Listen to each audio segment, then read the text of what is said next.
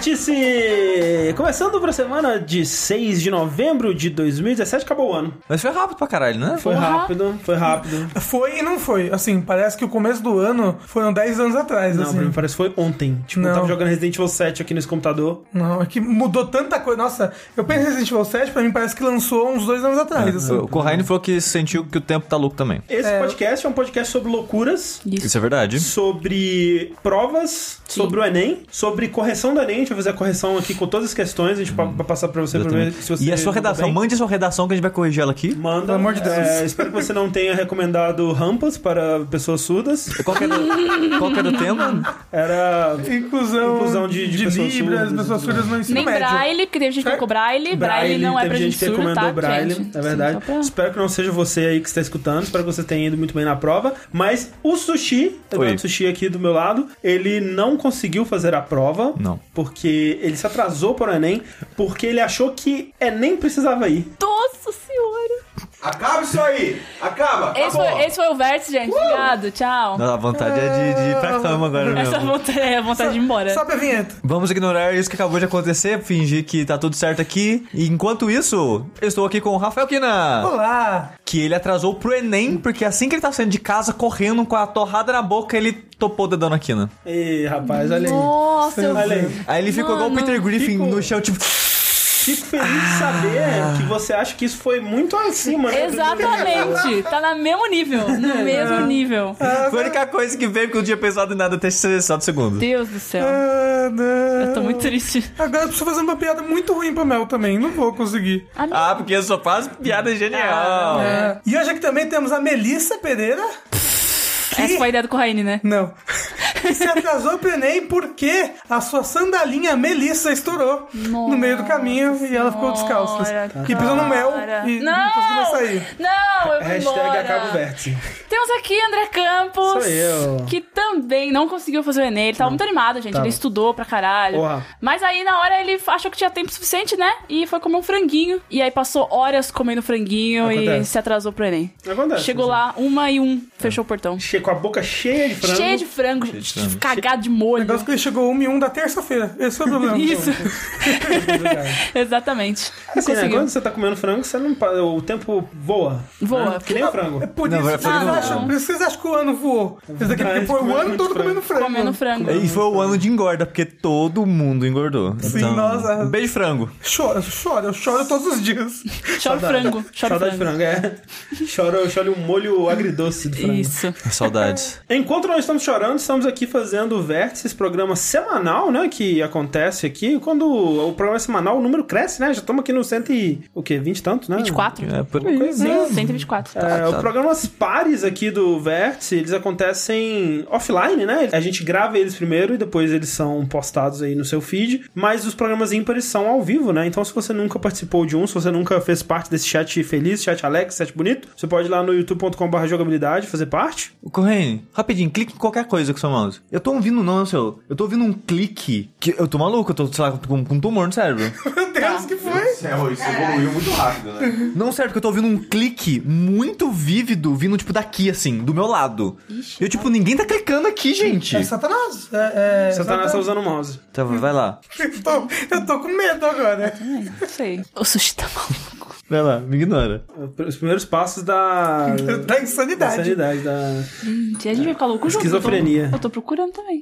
Ninguém tá ouvindo nada, assisti só você. Não, não, não, eu sei, só tô vendo, não sei, vai lá. Não, acabou o vértice. Eu tô assustado. No youtube.com.br jogabilidade pra participar, né, dos nossos programas de notícia, mas esse aqui é um programa de jogos, né, onde a gente comenta tudo que a gente jogou nos últimos 15 dias aí. E pra começar, então, vamos falar, André, do jogo mais esperado de ninguém. Que isso? Que é Mario Odyssey. Que isso? Já a isso? polêmica, já começou a polêmica. É o já. jogo mais perto, tipo, de todo mundo. É o- Eu, eu acho que pra ele ter sido o produto de entretenimento mais esperado do dia que ele saiu já é uma coisa muito impressionante. Não, sim, eu, tô, tô- eu estou sendo irônico, sarcástico, o que você preferir, porque realmente ele é o Mario que mais vendeu rápido na história do Mario. Que, que loucura. E o- Sendo um Mario, isso é absurdamente impressionante. é muito impressionante. E um console que só tem um ano, sabe? Tem que lembrar que antes de Half-Life, o Mario Bros. do Nintendinho era o jogo mais vendido de todos os tempos. Olha aí. E aí Half-Life superou, e depois The Sims superou também, aí depois cara, todo mundo ficou superou. logo LOL e superou, É. Dota. Todo mundo esperou e aí Mario. Não, Dota não Dota não conta. Dota, É, Dota LOL, não LOL conta. também não, mas Também não. Tem, então eu joguei. Tetris. Tetris hoje em dia é o jogo mais vendido. O te- um- algum teste da Ubisoft ou da EA aí. Sério? Sério. É mesmo? Sim. Triste. Vamos ver a lista de jogos mais vendidos de todos os tempos. Gente, se eu morrer. Você tá ouvindo ainda no clique? Tô! Meu Mas tá ouvindo- Deus, é o clique do É, Corra. não, o clique do Corra, tá, tá fazendo um eco louco. Então, só, não sei. Corra, Porque, tá tipo, não é, deixando não é o tempo todo. Eu maluco. ouço os cliques dele de fundo. Olha lá, não é isso. Corra, você tá clicando em outras Será que coisas não aí. é alguma coisa no seu... Você tá zoando. No seu labirinto? Não, tu trabalhando? Você tá com outro mouse Calma aí aí, calma aí. Todo clicando. mundo fica em silêncio. Você tá ouvindo ainda? Não, não é o tempo todo. É, é de, sei lá, de tempo em tempo. Então vamos... Calma aí. Vamos, vamos esperar. É que a gente já trabalhou, que a gente gravando mil podcasts. Mas agora tá alinhado de um jeito que as ondas Ah, gente. estão batendo é, é fazendo loucura. eco. É... Seu ouvido esquerdo. Deve ter um bicho dentro da sua orelha. É uma aranha. Uma barata. É, o Babelfish. Tá. É... Sabia que o sushi consegue sentir cheiro de barata? É, olha só, de acordo com a Wikipédia, o, o Tetris, a, a versão combinada, né, de todas as plataformas desde 1984, quando ele lançou pela primeira vez, é o jogo mais vendido de todos os tempos, com 495 milhões de cópias vendidas. Ô, louco. Seguido por Minecraft, com 107 milhões. Faz todo e agora eu quero sentido. saber, ó, vamos lá. O, qua, o terceiro, quarto e quinto lugar, o que, que vocês acham que é? Eu acho que é GTA V, GTA V tá neles, ok. mas não é a Não terceira. é o terceiro. Então, sem ordem, então. Os os próximos três sem ordem específica. Candy Crush. Mentira, Candy Não, Crush não, não, não vende. vende. É GTA V, né, que eu já falei. Call of Duty Modern Warfare 2. Não. Algum Call of Duty? Call of Duty Modern Warfare 2 tá na lista, mas ele tá bem embaixo. A lista não tá numerada, mas ele, eu diria que ele tá depois do 20. Ah, isso foi correndo. Não. Mas agora eu ouvi Agora também. também. Agora eu ouvi. Sim, todo mundo ouviu. Ele tá encostado na TV. a- a- Ufa! Ah, meu Deus, foi. Mistério. O sushi não está louco! A TV tava encostada em cima e quando balançava, ela clicava. Meu Agora você tem que Deus. deixar tudo isso na edição. Assim, você Caralho. deixar tudo edição. É. Jogo da minhoquinha. Não, é jogo da minhoquinha. Snake. Não, do celular, manja? É porque É, eu acho Snake. que... Chama Snake? É, mas é que eu acho É que... cobrinha, né? Ele não vende. Eu acho, é, eu acho que não conta como é, venda. Algum Ah. FIFA. Não FIFA, não tem. FIFA. Não tem PES? Também não, porque PES, é PES mais não. É, mas menos se não famoso tem que é FIFA. FIFA nem aparece né? na lista, eu acho. Não. Não. Não, Rafa. Ah, então GTA. Eu acho que FIFA ele vende bastante, mas ele vende bastante pra um nicho e pra. Brasil. É, e, pra- e durante, é, é, ele- como tem todo ano, né? Não acumula. Ah, é verdade, dos verdade. anos. É. Então GTA tá no meio, faltam dois. Mario. Mario. Qual Algum Mario. Qual O New Super Mario Bros. New Super Mario Bros. ele tá um pouquinho depois Ah, é? Uhum. Porque eu lembro que ele vendeu pra caramba. do DS, né? Ele tá um pouquinho É. depois. Com 30 milhões de cópias vendidas. É Zelda, outro. Zelda não tá aqui, Zelda demora. Zelda demora, aparecer. mas Zelda não vende também quanto Mario. Não. Mas é um Mario. Ó, é GTA, um Mario e o outro tem alguma coisa de Mario também. Caralho. Louco. Pera, é. Alguma coisa de Mario pode ser tipo Mario Kart, pode ser tipo Smash É, Bros. é- é o primeiro Super Mario Bros? É o primeiro Super Mario Bros. Ah, caramba. Então, ó. a- aliás, eu, tô, eu tava olhando. Depois do Super Mario Bros. É, é- acaba os cinco que a gente falou, né? O, o, o, quarto lugar é o GTA. O quinto lugar é o Super Mario Bros. O terceiro a gente ainda não sabe. É algum Mario. Não, não é Mario. Ah, tá. É Mario Kart. O, o, o sexto é Mario Kart. Ah, Ah, falta o Mario Kart terceiro. Wii, no caso. Dá uma diquinha aí do ah é terceiro. o Esports. O Esportes. Exatamente. Claro. Olha. Terceiro jogo mais vendido de todos os tempos é o Esporte, gente. Olha aí. Sim. Mas eu lembro sim. disso na época deles falando isso. Então, o Esportes, ele já foi o jogo mais vendido de todos os tempos. É, até de fazer esse compiladão desonesto pra caralho de, De Tetris. Tetris. É, e Minecraft também, né? Minecraft. É verdade, o Minecraft, é, foda. sucesso aí, É, né? mas Minecraft não é desonesto porque é realmente o mesmo jogo. Não, sim. Todas as Só, plataformas. é, só Mas então, plataforma. Mario Odyssey mais vendido mais rápido, né? É, é que vendeu mais rápido, né? Tipo, ao longo da vida a gente vai descobrir se ele vai passar o primeiro Super Mario Bros, o que eu acho difícil, na verdade. Mas é o Mario que mais vendeu desde então, né? E é, e é bem impressionante isso. Eu acho que é a junção de vários fatores, né? Sim. É, é a junção do Switch tá bombando e todo mundo quer um Switch. Teve o, o Wii, mas ele foi um sucesso diferente, né? Que a Nintendo até reclamava que, tipo, vendia console, mas não vendia jogo, né? Uma parada meio bizarra. Tanto que o Esports vendeu pra caramba porque ele vinha com o Wii. Exato. né? E o Switch é o primeiro console da Nintendo, acho que desde lá, do 64, talvez, que tem um número grande de vendas de quase todos os jogos dela, né? Ah, ah. Então, eu não fiquei fiquei tão surpreso assim de ver o Mario é, vendendo tão bem. Olha, eu fiquei surpreso de ser o mais. O que mais vendeu mais rápido. Mais vendeu eu mais achei rápido. surpreendente, mas assim, fico feliz. Ah, eu Não, só bem, vi gente muito falando feliz. bem, então. Eu, eu não me surpreendo por, por um aspecto que muitas pessoas vão achar absurdo, que eu não gosto de mais 3D. É, então eu sempre joguei um pouco assim e falei, ah, foda-se esse jogo, eu não quero jogar essa merda não. Nunca terminei nenhum. E nunca nenhum me interessou tanto pela temática dos jogos, assim, nunca me interessaram tanto. Esse Mario Odyssey me interessou muito. Muito mais do que todos os outros Mas, jogos é, Mario 3D. Por Porque- algum motivo em específico? A ideia de possuir os bichinhos. Ah, E, e a ideia de ter mundos com visuais, estéticas e um diferente do. Mundos não, né? reinos, né? Que o jogo fala. Sim, sim. É, isso me parece muito mais interessante do que, sei lá, o Mario entrando no quadro da castelo da coisa. Foda-se, sabe? Mas é assim, teoricamente, é isso que o Mario 64 fazia também, né? É. Tipo, é, ele, ele tinha mundos que eram bem diferentes uns dos outros, que você acessava dessa forma, né? Só que em vez de você viajar diretamente pra eles, eles eram ligados por um hub, né? E, mas só que né, não tem a, a diferença de visual e as coisas que o Odyssey tem. É, assim, diferença de visual mesmo, o único que tem é o Luncheon, né? Não, Não, não, não, não, vários não, não. tem. To- todos eles têm visuais bem diferentes. Tipo assim, Aquele reino perdido é diferente, a cidade com as pessoas são di- é, diferente. Ah, não, é, é, mas isso é por causa da fidelidade gráfica do, do jogo, né? Mas não é tipo um estilo de arte diferente. Não, é quase é, estilo de arte, não é, é. o jeito como a vegetação tá representada no Lost Kingdom, ela, ela- ela é toda colorida e os tons são diferentes, ah, entendeu? ok, ok. E o- até o céu. Não, parece outro jogo. Parece- É. E, e eu vi muita gente criticando isso até, porque não acha o, o- a direção de arte coesa, que tipo, acha um carnaval e tu- tudo mais, Não, mas sabe? a ideia dele é ser realmente, olha, você tá indo pra outros países, né? Não, não. Como é que são esses outros? Então, Não, assim, pô, as críticas que eu vi era sempre assim, ó, tipo, eu entendo o que estão querendo fazer, só não gostei do resultado. Eu, eu não acho ruim, eu acho até um, um pouco interessante, só que, às vezes, tipo, o Luncheon Kingdom, falou, pô, ficou tão legal, eu queria que tivesse mais Ah, do sim, jogo, assim, é. sabe? É menos Lost Kingdom, porque Lost Kingdom é feito pra caralho. Mas, ó, é o seguinte, ó, antes de começar a falar de fato do jogo mesmo, eu vou falar mais aqui, as outras pessoas vão ter que se segurar tremendo, igual o Rafael aqui, pra não falar muita coisa, porque vai ter um dash do Mario Odyssey. Sim. E eu não vou participar desse dash, então eu vou falar um pouquinho mais aqui da minha opinião, já que a minha opinião não vai estar lá. Se vocês querem uma opinião mais aprofundada do resto do pessoal aqui, incluindo convidados, é, espera uma semaninha aí. É o seguinte, que nem eu falei, eu não gosto muito de Mario 3D, né? Mas esse eu terminei. Olha aí. Esse eu terminei.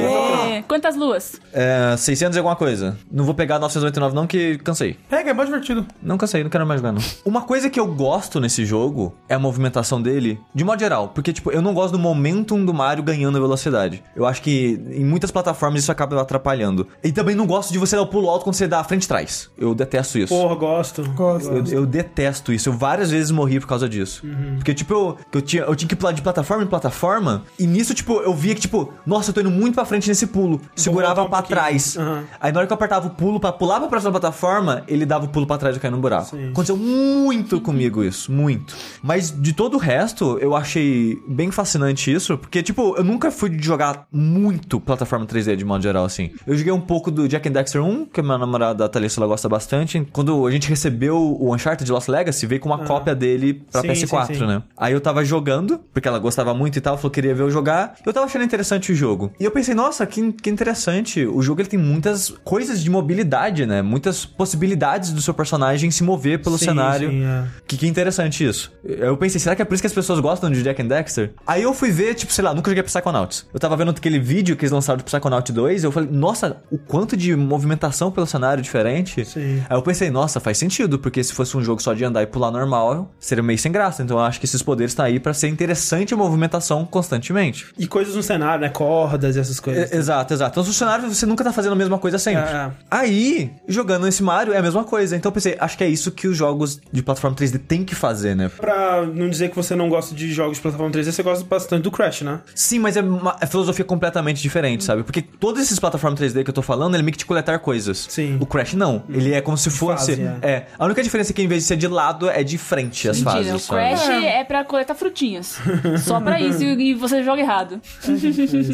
Os jogos que têm essa filosofia parecida com a do Crash, do Mario, seriam o- os Mario, os Mario 3D Galaxy, o 3D Land e o 3D World. É. Eu acho que você curtiu o 3D World, inclusive. É, eu tô, eu tô com- Depois que eu joguei o Odyssey, eu pensei, ah, eu quero dar uma chance pro World. Porque, tipo, o Galaxy eu joguei, mas eu não gostei muito. É, eu joguei, sei lá, acho que os dois primeiros mundos, entre aspas, dele, assim, e não, não gostei. É, tipo, não é que eu achei ruim, eu achei, tipo, mas nada que me fizesse querer jogar mais. Mas o, o- enquanto eu jogava, né, o Mario Odyssey, eu reparei isso que, tipo, é, é muito, eu achei muito legal isso, porque o, o Mario é muito capaz. Mas ao mesmo tempo, não é óbvio todas essas habilidades dele, você meio que vai aprendendo com É o tempo. profundo, é. E se você não aprendeu com o tempo, o jogo vai te dando plaquinhas eventualmente que vão te ensinar essas habilidades e combinar essas habilidades, né? Tipo, assim que você termina um jogo, você vai pra um lugar diferente, né? E lá tem uma plaquinha que ensina a fazer o combo, né? Do chapéu e, e a ponta, a- o pulo que o Mario dá, tipo, de cabeça, assim. E, cara, tem os combos te levam pra lugares absurdos, assim, se você souber usar eles e... E é muito divertido que, tipo, no final do jogo liberam várias corridas. A prova, né, de que você aprendeu a, a, movimentação. a, a movimentação do Mario, né? Que, tipo, você vai ter que fazer uns pulos absurdos, porque às vezes a máquina tem uns, faz esses pulos, então você tem que aprender também pra ganhar a corrida dela. Sim, E o- eu acho isso bem, bem legal. Isso é algo que a gente já falou como modo de elogiar vários jogos, né? No, no sentido do loop de gameplay dele, né? O que, que você tá fazendo, que ação que você tá executando nesse jogo é em loop, né? Pra fazer coisas maiores, né? Mas qual que é o loop básico ali do que você tá falando? Por exemplo, num jogo de plataforma, geralmente é você andar e pular em coisas. Num jogo de tiro, é você mirar, né? Call of Duty. Aperta o, o gatilho da, da esquerda, gatilho da direita, gatilho da esquerda, gatilho da direita, avança, né? Tipo, é, é basicamente isso que você tá fazendo ao longo do jogo inteiro. E o loop do Mario, ele é muito legal porque ele é, te dá muita possibilidade de se expressar, né? Duas pessoas diferentes vão jogar de formas diferentes, é, de acordo com o jeito que elas preferem se movimentar com o Mario, né? Tipo. A partir do momento que elas sabem fazer essas É, coisas. né? exatamente, né? A parada do, do momento do Mario, por exemplo, não me incomoda porque eu geralmente começo a correr dando um daquele mega pulão, tipo, que você agacha e dá o pulo. Mas, mas o, o que me incomoda é em lugares pequenos que eu tenho que correr e pular. Aham. Porque se eu tô numa plataforma, planície, tipo lá no deserto, sei lá, que é uma área gigantesca, eu só eu nem ando, eu só dou os pulinhos pra frente. Que ele é uhul, que ele, ele vai com tudo pra frente, sabe? Ah, o- esse, esse, esse Mario em específico, ele tá com muita opção de, de movimentação. Tipo, você não precisa andar, você rola. né? Você sai do jogo todo rolando por aí. Sim, sim. E mesmo, mesmo em plataformas pequenas, você tem muitas opções de pulo alto nesse jogo. É, É, se eu- não, é se, é, se eu quero altura, tem um milhão mesmo, mas muito desses pulos que dão altura não dão distância. É, mas aí você tem a. Você, no meio do ar, você pode mudar a sua direção e. É, ele tem muito controle aéreo. É, ele tem muito Então, controle mesmo, aéreo. Assim, mesmo que você esteja Tem parado muita numa- possibilidade aérea não que vai te dar precisão. Eu acho que dá, porque, acho tipo, quando,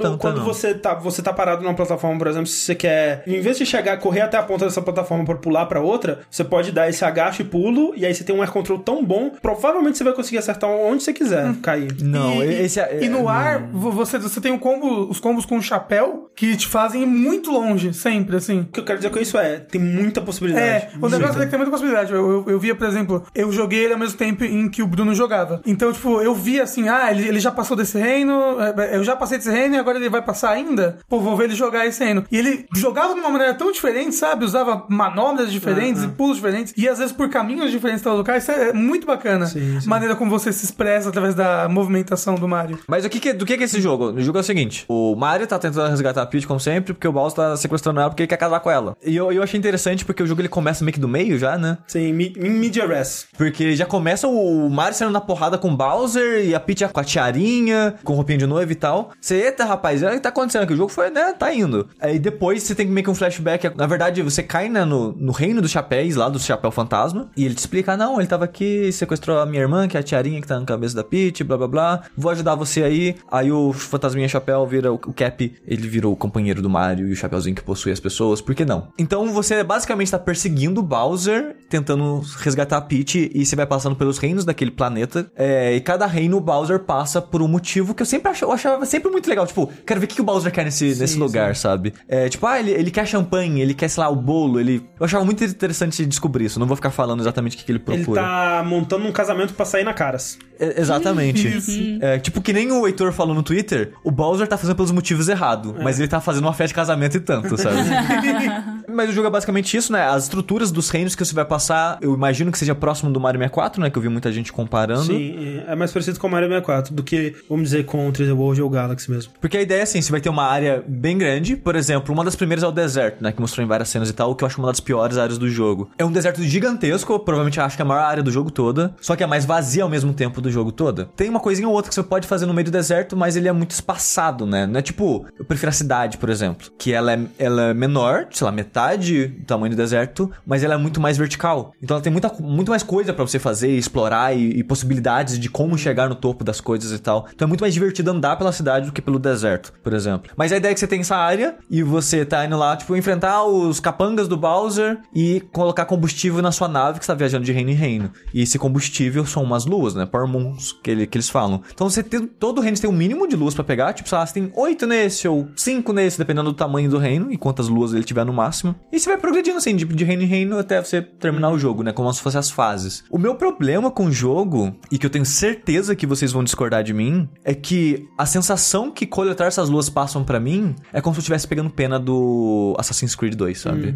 Eu não sinto que eu tô fazendo algo grandioso e é uma aventura e não sei o que lá. Tipo, a história ela passa isso e, e o carisma do Mario foi o que me levou até o final. Porque o jogo é absurdamente carismático, com trilha sonora excelente, É, isso é. o design de- dos bichos e das coisas são ótimos. Muitos bichos que você possui tão, dão habilidades e maneiras interessantes de interagir com o cenário. Mas o core do jogo, né, que é isso, você coletar as luas, eu não gosto. Quando o Sushi me falou que ele não tava. Ele, por exemplo, quando ele reclamou pela primeira vez do deserto, né? Que ele tava achando chato de andar pelo deserto, eu achei muito estranho, porque o Sushi ele é, um, ele é um cara que ele gosta muito de explorar, sabe? E o Mario Odyssey, ele. pra mim, ele é isso. Tipo, ele é um jogo de exploração magnífico, assim, tipo, ele em todo canto, tipo, ele é que nem. Me lembra um pouco o Zelda nesse Sim. sentido. Tipo, qualquer canto do mapa que você tiver vai ter alguma coisinha pra você fazer. Tipo, é- ele é tão denso, tipo, as fases, eu imaginei que elas fossem ficar maiores, mas elas acabam que elas não ficam maiores necessariamente. Tem alguns que são um pouco maiores, alguns são um pouco menores. É, mas elas, é, elas são muito densas e, de novo, ele tá tirando algo que é pare- parecido com o que ele fez no Mario 64 e em outros jogos do Mario. Na verdade, isso é muito comum do Mario, que é tipo assim, você pode fazer o mínimo necessário pra progredir, mas o legal do jogo tá em você tentar fazer tudo, ou tentar, você tentar fazer o máximo possível. E o Mario 64 ele era assim também, que tipo, você precisa de 60 estrelas, se eu não me engano, pra enfrentar o Bowser no final. É, uma 60. Mas você tem.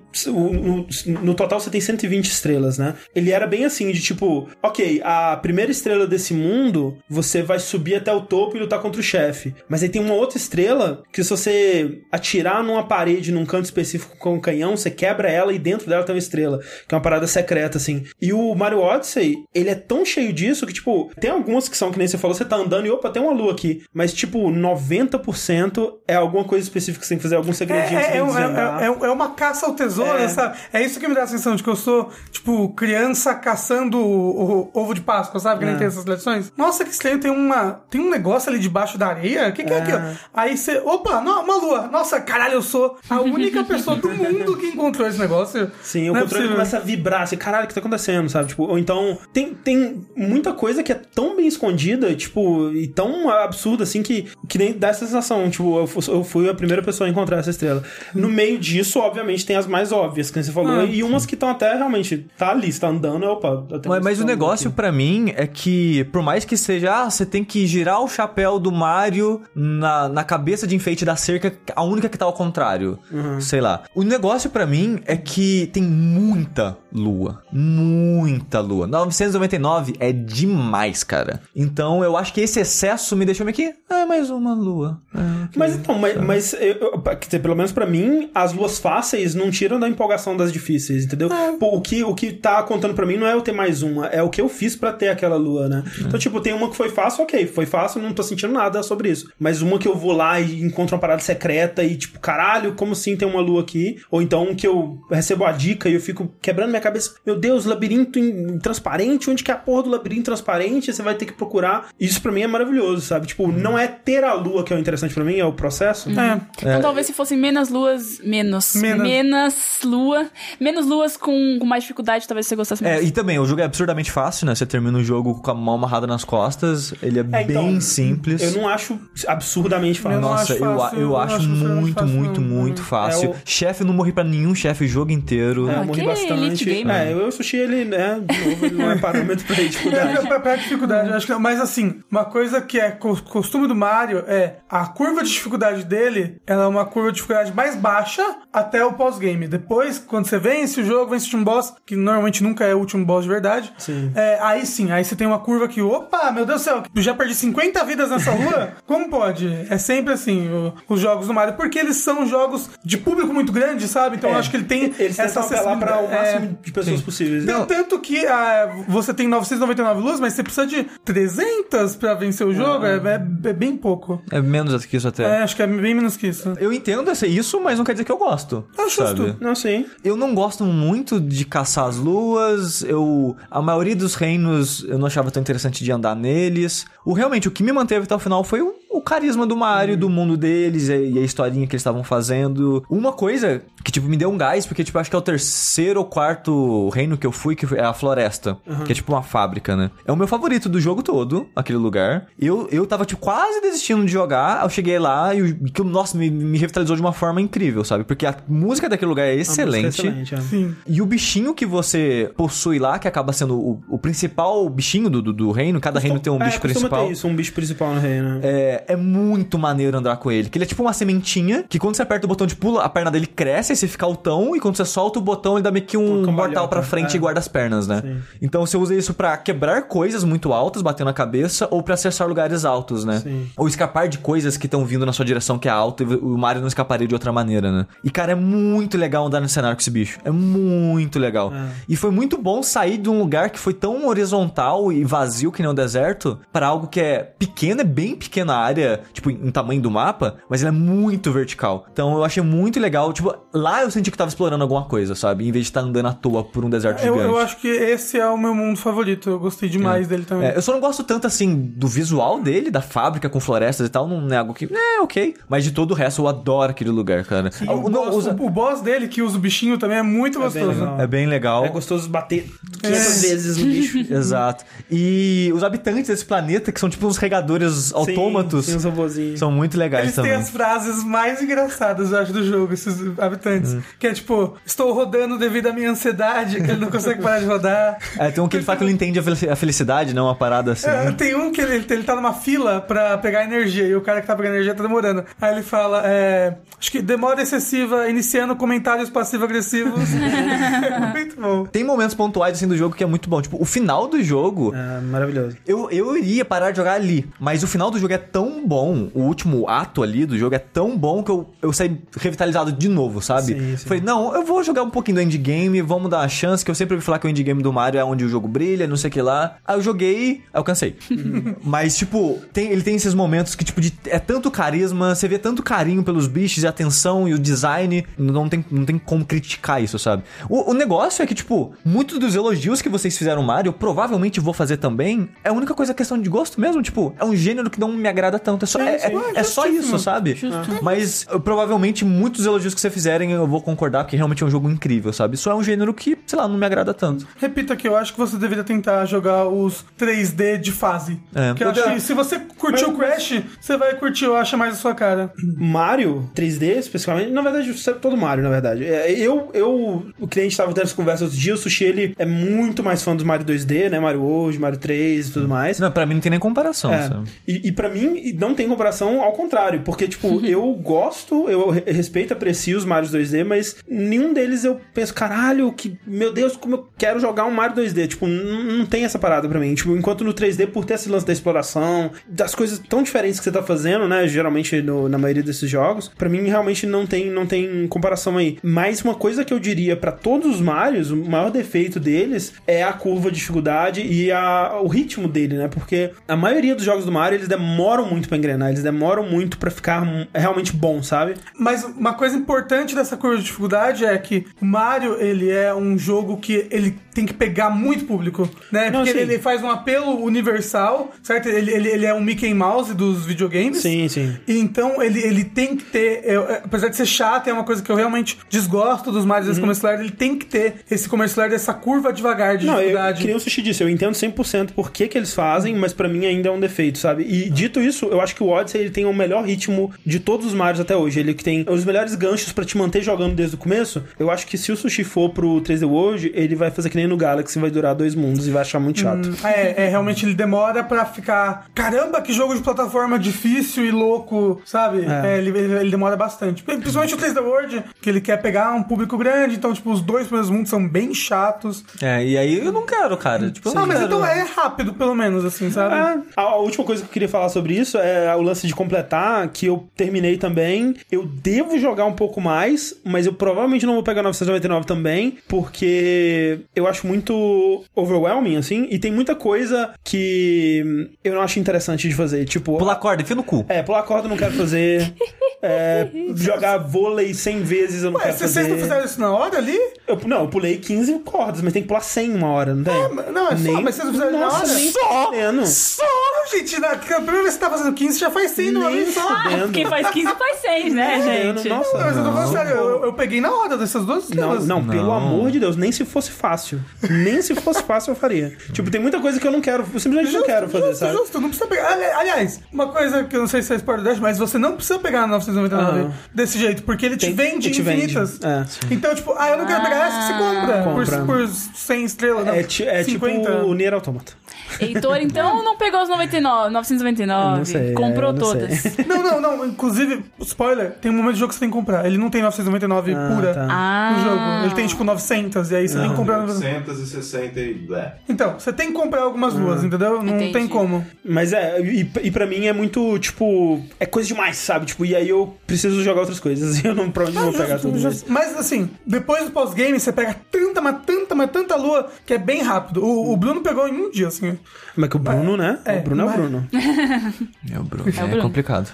Complicado competir com o Bruno. É, então acho que hum, para mais discussões mais aprofundadas sobre as mecânicas e, e os mundos e história. nossos momentos favoritos, história e todo o resto, o próximo Dash tá chegando aí. Sim. Meus momentos favoritos eram aquelas fases que ficava tudo no espaço, grid tecnológico no fundo, uma música Sim. estranha e virava um desafio de plataforma. Eram os meus momentos favoritos do jogo. Tem muito disso no. Você ia gostar muito desse 3D World se você Esse 3D aguentasse o começo, porque depois é um jogo só disso. Basicamente. Aproveitando que a gente tá falando, André, de Mario, plataforma 3D, Sim. eu joguei recentemente um joguinho cuja intenção dele era, nossa, que saudade dos, dos plataformas do meu tempo, quero fazer um também, que é o A Hat in Time. Esse ano, muito bom pra jogos de plataforma, de modo geral. né? Que- quem diria? Seja remake, seja releituras de clássicos, seja novos jogos de plataforma, tipo Sonic Mania, muita gente gostou, o Crash Bandicoot, o Yooka-Laylee, o Hat in Time, Mario, Tipo Bubsy. Bubsy, Ah, Sonic Forces. Sonic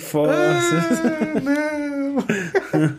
Mas bem, o A Hat in Time é um jogo indie de plataforma 3D que lançou no começo do mês passado, acho no começo de outubro. Ele foi feito pelo Gears for Breakfast, que basicamente era um cara, que é o Jonas Karlev, que ele era tanto diretor como programador, quanto sei lá, diretor de arte, ele fez um monte de coisa pro jogo. E mais uma equipe de pessoas de vários outros países, eles faziam pela internet. E eles estavam começando a fazer o jogo só por amor mesmo, sabe? E aí eles, ah, eles fizeram um Kickstarter, que eles, eles queriam a princípio é, 30 mil dólares pra fazer o jogo. Inclusive o criador ele tava pensando, nossa, acho que eu vou diminuir pra 20 mil, né? Porque eu quero muito que bata. E aí eles alcançaram 300 Olha aí. mil dólares. Caraca! Se fosse um board game, alcançava 30 milhões.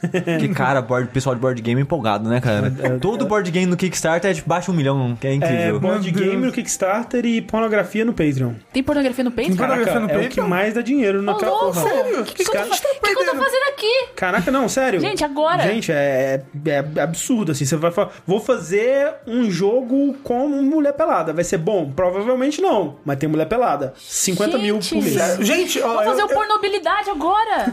Ó, gente, eu sei programar umas engine aí, hein? Vamos fazer um Demorou, demorou. Semana que vem tá lá no Patreon. Mas aí, e aí com isso, né, ele teve a possibilidade de pagar a equipe, mas ainda é uma equipe bem pequena, é um jogo bem indie. Sim. Só que ele é um jogo que tem muito amor e muito carinho nele, sabe? Apesar de ele ser curtinho. Bom, bem, ele é um jogo de plataforma 3D, muito, mas muito inspirado por Mario Sunshine, Mario 64 e Psychonauts. Olha aí. Que é a parte que o jogo me fisgou, inclusive. Nele você controla uma, uma menininha, né? Que ela, ela tá na nave espacial dela, voltando pro planeta natal dela. E aí no meio da... Quando ela, acho que ela tá tirando uma soneca, né? O jogo, né? Todo jogo tem que, tem que começar com o protagonista dormindo. É, um cara da máfia do planeta próximo chega e bate no vidro da espaçonave dela e fala, ó, você tem que pagar pedágio. Ela fala, nope. Ela não fala, na verdade, ela é uma protagonista silenciosa. Fala, nope. Aí ele quebra o vidro dela, ela cai no planeta e o combustível da nave dela, que é um... que são tipo umas ampulhetas, né? Que vão ser tipo as estrelas do jogo, é, caem no planeta também. E aí o seu objetivo do jogo basicamente é recuperar essas ampulhetas todas pra conseguir que a nave funcione de novo, pra você Volta pra Pra casa. você voltar pra casa. É, a protagonista é uma, é uma menininha que usa um chapéu. Vários dos poderes dos jogos é você trocando de chapéu, né? Você troca de chapéu com um botão e um- uma selecionada. É, É, eu achei Rapidinho. engraçado que é outro jogo com protagonista usando chapéus querendo coletar combustível pra nave. Sim. E você, você viaja por vários países desse, desse planeta. Se eu fosse a Nintendo, eu processava. Processa agora. Bicho, o jogo tá, tá em produção, é bem antes de anunciarem. Esse É. aqui é bem bonito. Essa menininha, ela é muito bonitinha. Inclusive, quando eu comecei o jogo, eu falei: ah, se eu tivesse uma filha, eu, eu ia botar pra jogar esse jogo, né? Poxa, que legal, uma, uma protagonistazinha feminina, É, né? Num a- jogo de plataforma. Né? E, não, Legal. nunca botaria minha filha pra jogar esse jogo. ele, é, ele é assustador demais em alguns Sério? momentos. É, porque ele, ele tem um quê de Psychonauts. Então, o que que acontece? No primeiro mundo, ele era Mario Sunshine. Assim. Inclusive, o primeiro mundo é o mais fraco de todos, porque ele era o beta do jogo. Ele era o que praticamente foi apresentado no Kickstarter. E aí, quando você vai pros outros mundos, que você. Eita porra! O mundo é completamente diferente. A pegada, a proposta. É, é uma outra história do que tá acontecendo aqui nesse lugar. O primeiro mundo é, é essa ilha da máfia. Então, ele é basicamente. Como eu falei, um Mario Sunshine, você tem que. Olha, tem que pegar esse negocinho aqui, que tá num lugar. Só que você pode ficar explorando a área toda e não pegar, e aí só depois você pega e acaba a missãozinha, entendeu? Agora, o segundo mundo são, tipo, dois cineastas brigando, e aí você tem que ajudar os dois a fazer o próprio filme, e aí o, o humor do jogo vira completamente, e aí de repente você tá fazendo um filme de detetive, e aí tem uns corvos estranhos que eles pedem: Olha, se você pudesse falar uma combinação de, de letras e números, qual que você falaria? Você tem que digitar no teclado, assim, uma combinação de letras e números. Pa- pa- Parece que eles estão tentando roubar a sua senha de algum lugar. Qual seria o nome da sua avó, por algum acaso? Aí você digita o nome da sua avó. Então ele, ele vai mudando de humor muito rápido. E aí o outro mundo, ele é uma pegada de terror, você meio que tem uma criatura do mal que quer te pegar. Então essa, essa parte do jogo é muito surpreendente. É muito absurdo que um estúdio tão pequenininho assim teve tanto amor e carinho de fazer essas coisinhas. Porque, tipo, tem uma fase, uma fase do jogo inteiro que chove. Nessa fase a menininha usa um- uma capa de chuva. Tipo Little Nightmares. Tem uma fase que é detetive. Nessa fase só, quando ela anda na, na animação dela, ela faz tipo um- uma olhada assim pro lado, ou dá uma andadinha mais devagarzinha, como se ela fosse uma detetive. Entendeu? Então tem várias animaçõezinhas e coisinhas pequenininhas. É muito bonitinho no jogo, é muito carinhoso. E ao mesmo tempo, ele é uma plataforma muito gostoso esse jogo. Mas o que, o que que você tá fazendo? Você tá colecionando itens? É uma- você tá. é, assim, cada o- hora uma coisa diferente? É, porque o que você quer no jogo é pegar as, as ampulhetas. Só que aí você chega num lugar, como eu falei que tem os dois cineastas brigando. Eles estão com a ampulheta pra usar no cenário dos filmes deles. Então você meio que entra na jogada deles pra pegar essas ampulhetas. entendi. Só que ao mesmo tempo, ne- nesse, nesse negócio, você vai fazer uma coisa completamente diferente. O jogo vai continuar um, pla- plataformas, vai pular de coisinha em coisinha. A desculpa pra isso é diferente. Agora você tá, tipo, atuando num filme, entendeu? E é isso que me lembra muito Psychonauts. Sim. Que né, no Psychonauts você entrava em cada mente, cada mente jogava de um jeito diferente, né? E é mais ou menos isso que acontece no Hatching Time. É bem legal. E o humor também me lembra muito Psychonauts. E ele tem. Ele é plataforma de tipo pular na cabeça ou ele tem combate? Não, ele, ele, ele tem combate. Você tem um guarda-chuvinha e você bate Ah, tá. Ah, no guarda-chuva com os inimigos. Combate não é muita coisa. E a, a plataforma, por exemplo, que a gente tava falando, ah, o Mario tem um milhão de possibilidades de pular. A menina, ela não tem tantas possibilidades assim. Acho que ela tem. Ela pula, pula de novo e ela tem um ataque que é bem igual ao do Mario Sunshine, que o Mario se jogava de barriga pra frente. Ela tem um negócio assim que você pode pular a qualquer momento e dar tipo um, quase que um terceiro pulo. A precisão dos movimentos da menina, e ela é tão gostosinha de controlar que só isso sustenta muito bem o jogo. E sustentaria ainda mais se ele tivesse mais coisas. E também tem que levar em conta os desafios que o cara cria pra você no cenário sim. dessas é. coisas, né? Você tem bastante interaçãozinha com, tipo, cordinha, que nem no Mario, nem no Mario Sunshine. De novo, como eu falei, gente, ele tem muita influência.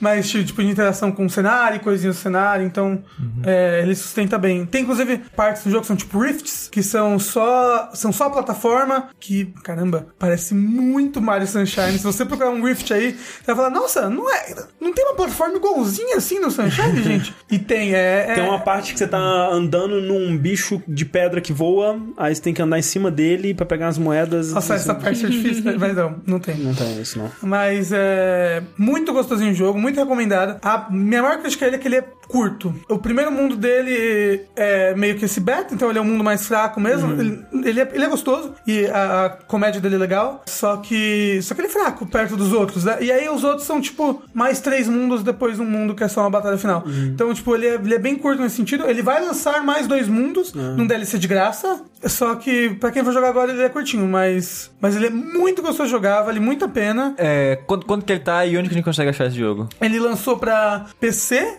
Xbox One e PS4. É, e eu acho que pra Mac. Ele tá 50 reais na Steam brasileira e 20, 29 dólares na Steam americana. 30 É, dólares, deve estar 30 dólares também Preço na do quê? Então. Do Bubsy. Não, então, gente, não, não, com- não comprem Bubs e comprem a Red Time. a parte mais engraçada de todas do Bubsy é ele custar 30 dólares, cara. Não, e, não- e tá 90 reais no Steam brasileiro. Cara. Nossa. Caramba! Cara, velho, 30 dólares, cara. Corra pagou, pagou com gosto.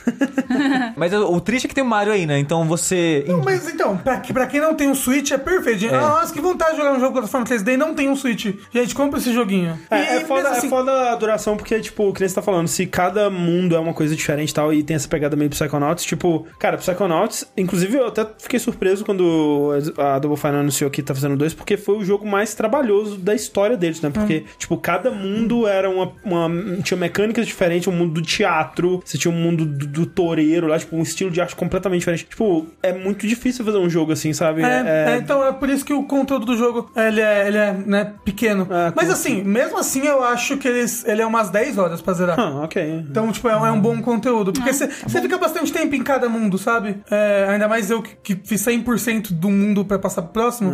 É, é uma coisa engraçada dele também que ele tem mu- muitos segredinhos, sabe? Muita coisa. E ele tem muito humor de quebrar a parede. Aí você encontra um livro, é, sei lá, sobre o Dev chorando por alguma coisa. Você encontra um, um diário da menina. E aí, se você for lá depois de cada missão, você vê que, que ela é muito mais sarcástica e ácida do que ela parece. Porque no, no joguinho ela não fala, ela só, ah, sou uma menininha bonitinha, faço expressões bonitinhas, muito legal, muito trabalhoso isso ela fazer expressões diferentes em lugarzinhos diferentes. Mas por dentro é, uma pistola. Não, então, aí aí você vai ver no diário dela, ela fica pistola com as coisas de vez em quando. É muito, é muito bacana. Sei como é. Ele, ele é um jogo muito cheio de carinho, é muito legal jogar ele. Então ele é super recomendado. Falando em jogos bonitinhos, eu vou falar do joguinho de Stranger Things. Ah, o Ah. nível do. Acabou o vértice. Acabou. Caiu pra Fora da jogo agora. licenciado. O que, que é isso? Que absurdo. Jogo grátis. Quem joga jogo grátis? Jogo grátis, você joga quatro horinhas lá e terminou, e é muito gostosinho, é no celular. é, de celular. jogo de celular. Acabou, Absurdo. acabou o vértice. Acabou, é. Deixa eu voltar pro meu Candy Crush aqui, tá, gente?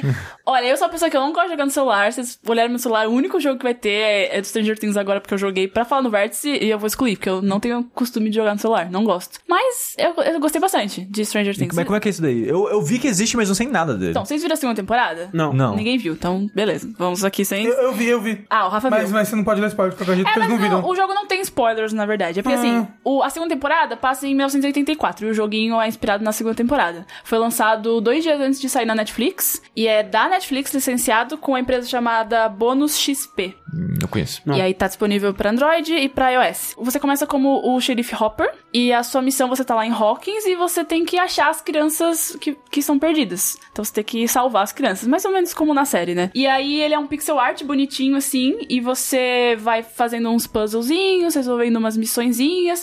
Tem bastante side quest que você ajuda a vizinhança de Hawkins e Mas, vai é, mas ele é ganhando- tipo side-scrolling, tipo Mario, assim, ou é de cima? Olha, Não, é. É de cima e você vai mudando as, as, as telas assim, você vai clicando e Entendi. ele vai andando pro lado e tal. Entendi. Ah, tipo, você, é como se fosse um point and click? Isso, Você- isso. Ah, tá. Exatamente. Você- Você vai direcionando ele assim na tela, né? Por algum motivo eu tava achando que ele era meio que um jogo de plataforma, não sei É, porquê. Não, não. É, ela falou pixel art, eu pensei em jogo plataforma. Não, que eu acho que eu É, vi que é imagens dele pela internet, por algum motivo, ah, eu sou louco. E aí você coleciona os egos da Eleven, por aí, pela, pela, pela tela. Umas fitas VHS, assim, tem todas as referências, né? Os anos 80. Os ecos ou os ecos? Egos. É, é, os negocinhos que ela O gosta de comer waffle. lá, o waffle. Ah, tá, pensei que é dos egos. Eu, nossa, que, Não, que chama... conceito, É né? Egos da filosófico.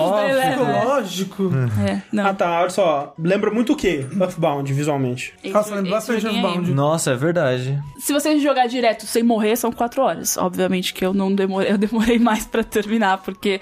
Cara, assim, é, por exemplo, você tá andando na rua, e aí você tem um combatezinho. Você clica no, no, no inimigo e ele vai lá e dá um soquinho, dependendo do personagem, ele joga um estilingue e tal. Ah, mas é tipo um RPG? Quando você entra em batalha? Não, não, não. É que você tem que ir, ir, ir completando as missões e as pessoas vão vir te atrapalhar, assim, Hum. algumas, alguns inimigozinhos. Mas são inimigos genéricos, sabe? Uhum. E aí, por exemplo, eu tô andando na rua e aí vem uma coruja e hum, bate na sua cabeça e você perde uma vida inteira. E aí eu morri muitas vezes na rua. Tipo, não tava no combate. Mas isso é a vida, isso é a vida. É, vem a coruja e dá um tapão Ó. na sua cabeça. Eu só queria dizer que a escola que eu fiz minha terceira e quarta série da minha cidade natal, ela tinha um muro gigantesco, né? E nesse muro tinha vários furos que os passarinhos faziam ninhos.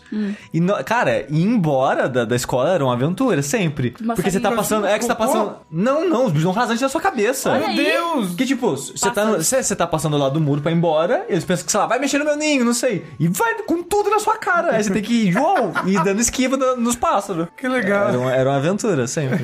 Aventura do interior de São Paulo. Então, o jogo não tem spoiler da, da série, é, só tem as referências. Tem o Demogorgon, tem o mundo invertido e tal. E aí você vai você ach- vai achando as crianças e vai desbloqueando elas, aí você pode ir trocando de personagem. Então, por exemplo, você começa com o Hopper. Primeiro você vai fazer a missão no laboratório, você desbloqueia o Lucas. Aí, por exemplo, o Hopper, ele dá soco. O Lucas, ele joga um estilingue. Aí você vai trocando, tipo, ah, preciso jogar um negócio longe. Aí você troca pro Lucas, troca pro Hopper. E aí você vai salvando as crianças e você pode usá-los para, o seu, para o seu poder. É igual a Netflix tá usando nas crianças. É. Explorando uma as crianças. É tudo. isso aí. Mas é uma divertida, de graça, se você estiver fazendo aí nada. Ele tem propaganda. é, Não passou nada. Não, o jogo já é uma propaganda da série. da É, é. né? A única propaganda é na tela inicial, que tem um negócio na Netflix. Tipo, Assista. ah, é. Isso, é. Sim, faz sentido. É, é, então, não é uma propaganda, né? Ele é um jogo.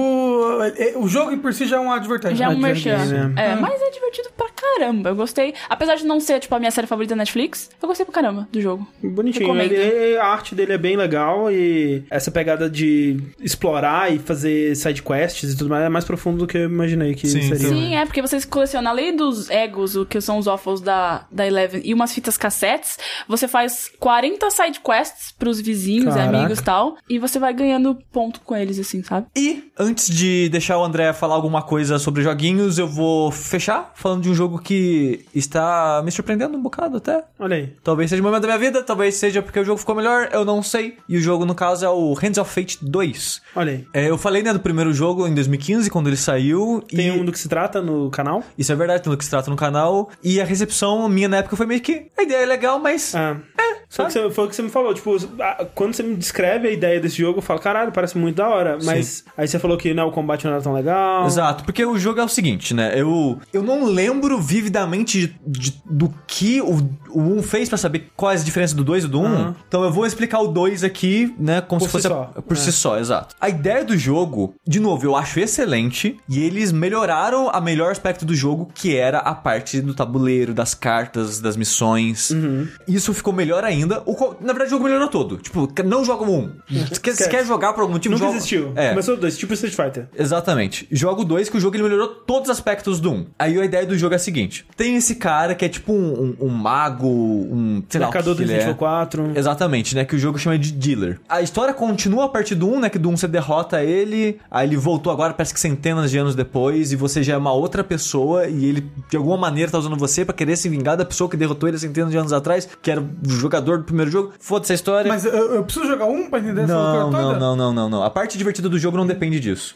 Porque o jogo é o seguinte: tem esse dealer e ele tá usando um baralho mágico, como se fosse um tarô, pra jogar um jogo com você. Aí, como é que funciona isso? Ele é, ele é praticamente um. Na, na prática, o jogo é um board game. Só que você joga sozinho e funciona muito bem. Porque, tipo, tem muito board game desse tipo, que, que eu vou falar daqui a pouco como é que é as mecânicas, os detalhes do jogo, que se depende de ah, ah, juntar quatro, cinco amigos e jogar. Aí a partida dura duas horas, aí não sei quem cansa no meio e começa a jogar de má vontade. Esse tipo de jogo, assim, de co-op, de dungeon, essas paradas, sempre deu problema, até hoje, todas as vezes que eu joguei. E esse jogo você consegue jogar sozinho de uma maneira muito boa. E juntando um elemento que tá ficando na moda agora, que é criar jogos que você joga uma vez, que ele tem uma história, você joga aquela história, o jogo acabou. A não ser que você compre uma expansão que vai ter uma nova história, você usa né, no, no pacote básico. Você tá falando do Hands of Fate ainda ou É do- do- dos tabuleiros? Do Hands of Fate, que ele usa esses aspectos do, do jogo de tabuleiro que tem hoje em dia, que tem historinhas. Ah, que você joga uma Ma- vez no tabuleiro. Exato. Só que nesse é um, é um jogo digital, né? Aí tem esse dealer e ele tá te chamando pra jogar essa partida desse jogo. O jogo vai ter 24 fases, cada uma com o nome de uma carta do tarô, tipo o tolo, o mundo, o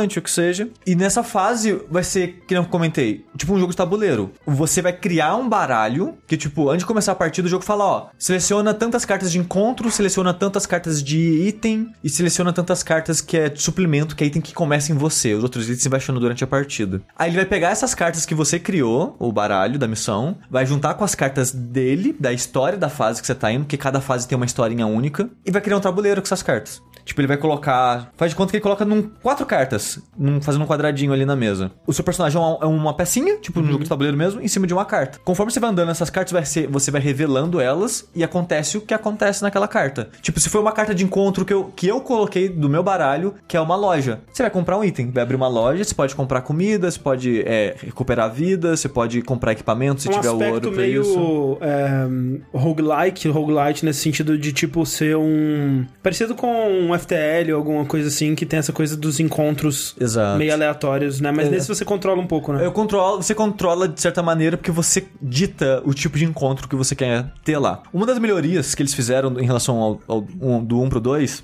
é que quando você tá começando a missão, o jogo fala, ó, a sinopse da história, essa história tem um cara que a amante dele morreu e ela quer levar ele pro mundo dos mortos junto com ele, porque ela não quer ficar separada dele, então ele tá sendo perseguido por esqueletos e você, a sua missão é ajudar ele a chegar do ponto A ao ponto B. Sim. Aí ele fala, ó, nessa, nessa aventura você vai encontrar mortos-vivos, você vai você vai precisar muito de comida, porque cada casa que você anda, cada, cada casa nova no caso, você consome uma comida, que é um dos recursos do jogo. E esse cara ele consome comida também. Então você tá comendo duas unidades de comida por casinha. Então você precisa de muito comida nesse lugar. Então o jogo fala, ó, você vai precisar de comida, e agora, a sorte antes, todas as. a- não tinha rolada de dado no primeiro jogo, né? Todo que era sucesso e falha, ele pegava, tipo, quatro cartas. Se for uma parada fácil de acertar, tipo, três cartas de sucesso, uma carta de falha. Ou uma carta de sucesso e três de falha, sei lá. Ele vai, né, mudando isso e tem cartas de sucesso crítico e cartas de falha crítica em casos específicos também. O que acontecia? Ele mostrava essas quatro cartas, ela virava pra face pra trás e mostrava embaralhando. Então, se você prestar atenção, você meio que consegue seguir as cartas do enquanto ele embaralha essas quatro e você meio que consegue ter noção de onde tá a carta boa e a carta ruim. A única maneira de ver suas falhas e sucesso no 1 era isso. Agora eles acrescentaram rolada de dados. É uma parada que é tipo um pêndulo, que é um feixe de luz que vai fazendo tipo movimento pra trás, pra frente, tipo um pêndulo, e ele vai passando por quadradinhos vermelhos, dourados e azuizinhos, que é falha, sucesso e o que seja. E tem um outro que é tipo uma roleta. Ele coloca várias cartas numa roleta e gira tudo. Então você tem que apertar e parar na hora do, do que você quer que pare. É, então tem esses quatro tipos e ele fala, ó, nessa missão vai ter muitos desse tipo de acerto, de maneira de avaliar, né, o sucesso. É, e você também pode colocar na missão um companheiro, um companion, que não tinha no primeiro jogo, agora você tem quatro pessoas, né, conforme você vai liberando, conforme joga, e cada um deles te ajuda de uma maneira diferente. Um te ajuda no pêndulo, um te ajuda nos dados, um te ajuda na roleta e um te ajuda no, na- no- nas, no- nas cartas embaralhadas. É, e também te ajuda no combate durante essa- os momentos de combate e tal. Aí vendo isso que a fase te espera, você já meio que sabe que tipo de baralho bolar, porque antes no primeiro jogo não tinha isso. Você bolava um baralho e você meio que usava aquele baralho pro jogo todo. A única coisa que acontecia, ó, na próxima missão você ganhou mais slots pra fazer um baralho maior. Mas ele não te preparava pra nada, sabe? A impressão que eu tenho é que o 1 era muito mais aleatório. Um, meio que as missões não tinha muita história. É, na- nas missões individuais. Nesse não. É, é tudo muito único. É, você tem miss- é, meio que side missions pra fazer durante essas missões principais. Por exemplo, eu tenho que levar o cara do ponto A ao ponto B. Mas, mas, Sushi, eu tô, tô tendo uma dificuldade pra entender. O jogo, ele é tipo um paciência? Uhum. Assim, eu, eu passo o jogo todo olhando pra mesa? Então, Cartas? É, é, Assim, durante esse momento de tabuleiro, você tem uma visão como se estivesse sentado numa cadeira olhando pra uma mesa. E literalmente assim, a mesa, você vê, tipo, a pilhinha de carta de equipamento, a pilhinha de carta de suplemento. Você tá jogando um, um Hearthstone, assim. Não, é mais cara de mesa mesmo. O tipo que o Hearthstone é tipo um zoomzão, só vê o tabuleiro. Nesse não, você vê a mesa, você vê o cara ali, e o cara vai conversando com você o tempo todo. E quando ele vai pegar as cartas, tipo, ah, aconteceu algo ruim, compre uma carta de ferimento. Você vai ver a carta de ferimento saindo da pilha e virando na sua frente.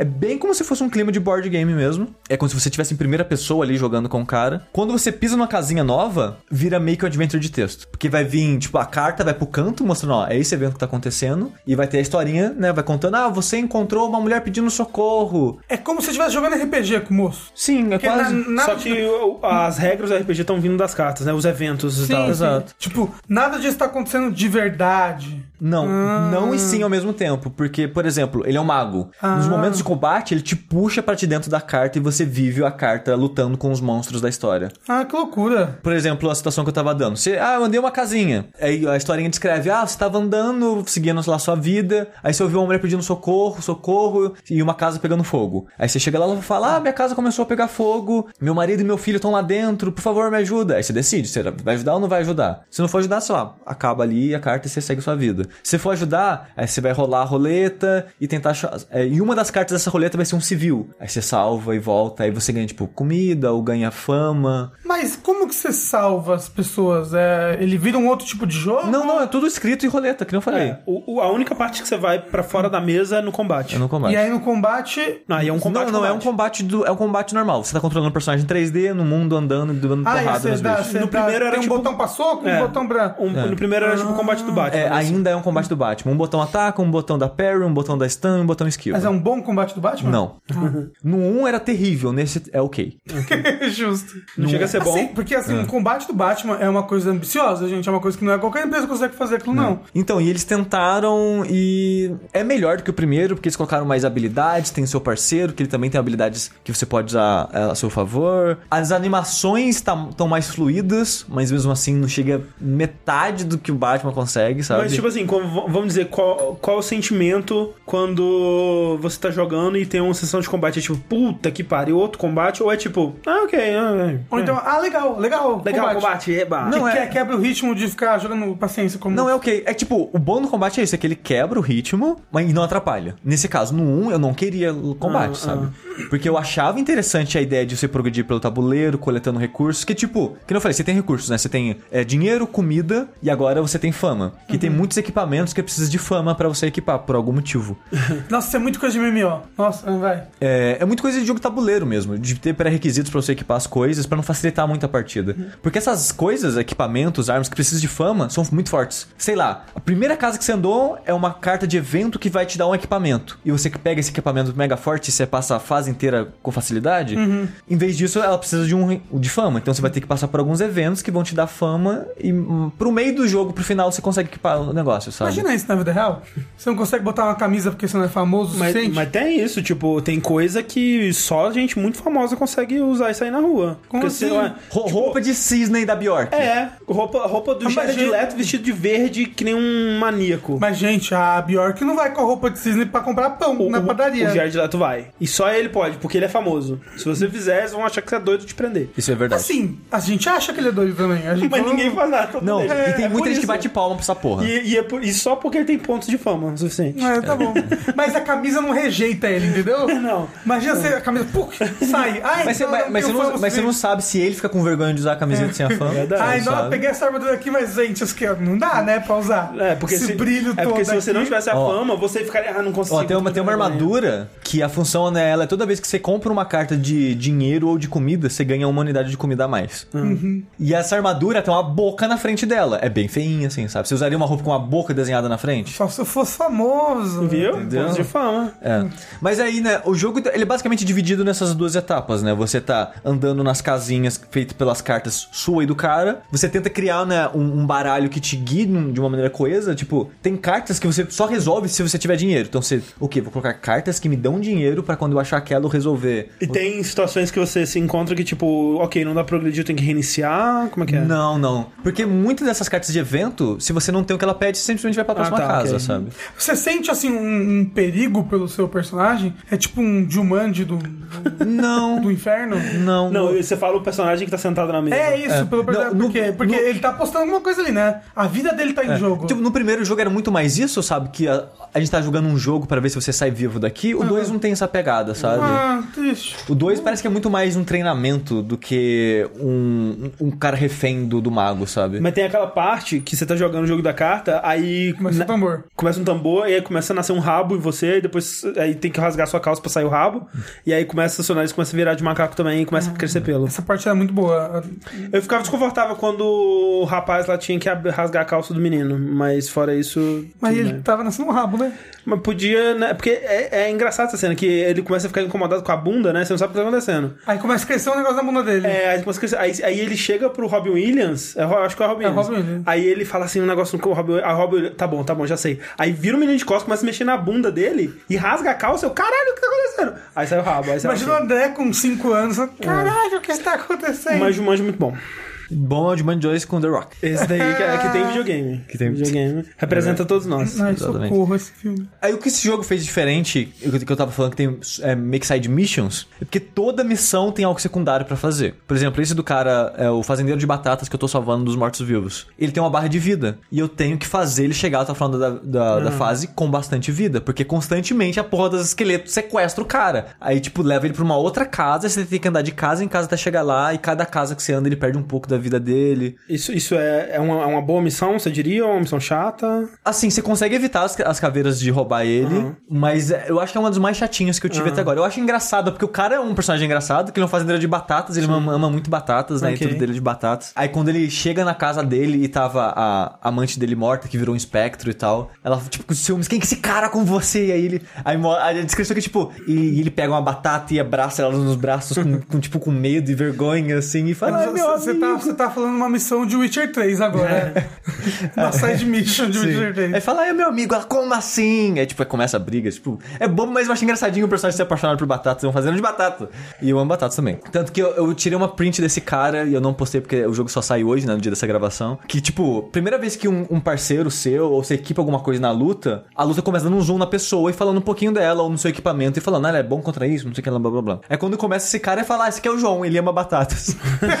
Aí eu tirei print assim pra postar, mas não podia ainda. Mas tem outras missões que são coisas mais interessantes que você tem que fazer. Por exemplo, uma que você tem que descobrir um caso de assassinato. Que você foi contratado pelo líder da guilda de ladrões, que o líder da guilda recebeu uma carta, que ele não sabe de quem, e colocaram uma vela vermelha na, na sala dele. Aí a carta fala, ó, em três dias, quando essa vela vermelha terminar de queimar, você vai morrer. Aí ele apagou a vela, a vela nunca terminou de queimar e tá tudo resolvido. Exatamente. É, aí ele fala, ó, eu suspeito que vai ser alguém que trabalha pra mim e eu suspeito dessas três pessoas. Aí como é que funciona isso? Você vai ter três tabuleiros pequenininhos pra andar. Cada tabuleiro vai representar um dia e você escolhe com quem você vai trabalhar nesse dia. Ou seja, você vai num trabalho com cada um dessas pessoas que ele suspeita é, e durante essa missão você vai ganhando confiança da pessoa de acordo com respostas e ações que você faz durante os eventos. E se você conseguiu confiança dela, ela vai te responder suas perguntas de boa vontade. E com essas perguntas você vai conseguindo pistas. E você vai montando a personalidade você vai montando a personalidade das pessoas. Se você não conseguiu é, a boa vontade da pessoa, você pode dar dinheiro pra ela responder. O que é foda porque é difícil coletar dinheiro e você tem que pagar todo mundo o tempo todo, é dinheiro pra caralho. Então depois que você passa esses três dias, o último dia era meio que o showdown, sabe? É você terminando de coletar as últimas informações possíveis com cada um dos três e falando, você é o assassino. Só que as respostas e o assassino muda cada vez que você joga a missão. Então você, tipo, jogar ela uma vez, você não sabe quem é o assassino sempre, porque o assassino vai mudando, sabe? Então eu acho muito interessante essa missão, essa, essa dinâmica é diferente das outras missões. E essa missão, ela é uma carta de tarô, tipo das 20? Não, ela, ela é uma fase, digamos assim. Ela é a carta do Hierofante, eu acho. Mas então, é- na carta do Hierofante é, é essa missão. É, é essa a história Entendi. Ah, É, a é- carta do elefante que inclusive dá dois corações azuis. no Isaac. Então o que a gente tá falando? Tipo, cada carta do tarô é uma história separada. Nessa história vai ter vários tabuleiros, vários eventinhos acontecendo. Todo caso desse mistério é, um, é, é uma, é uma fase toda, né?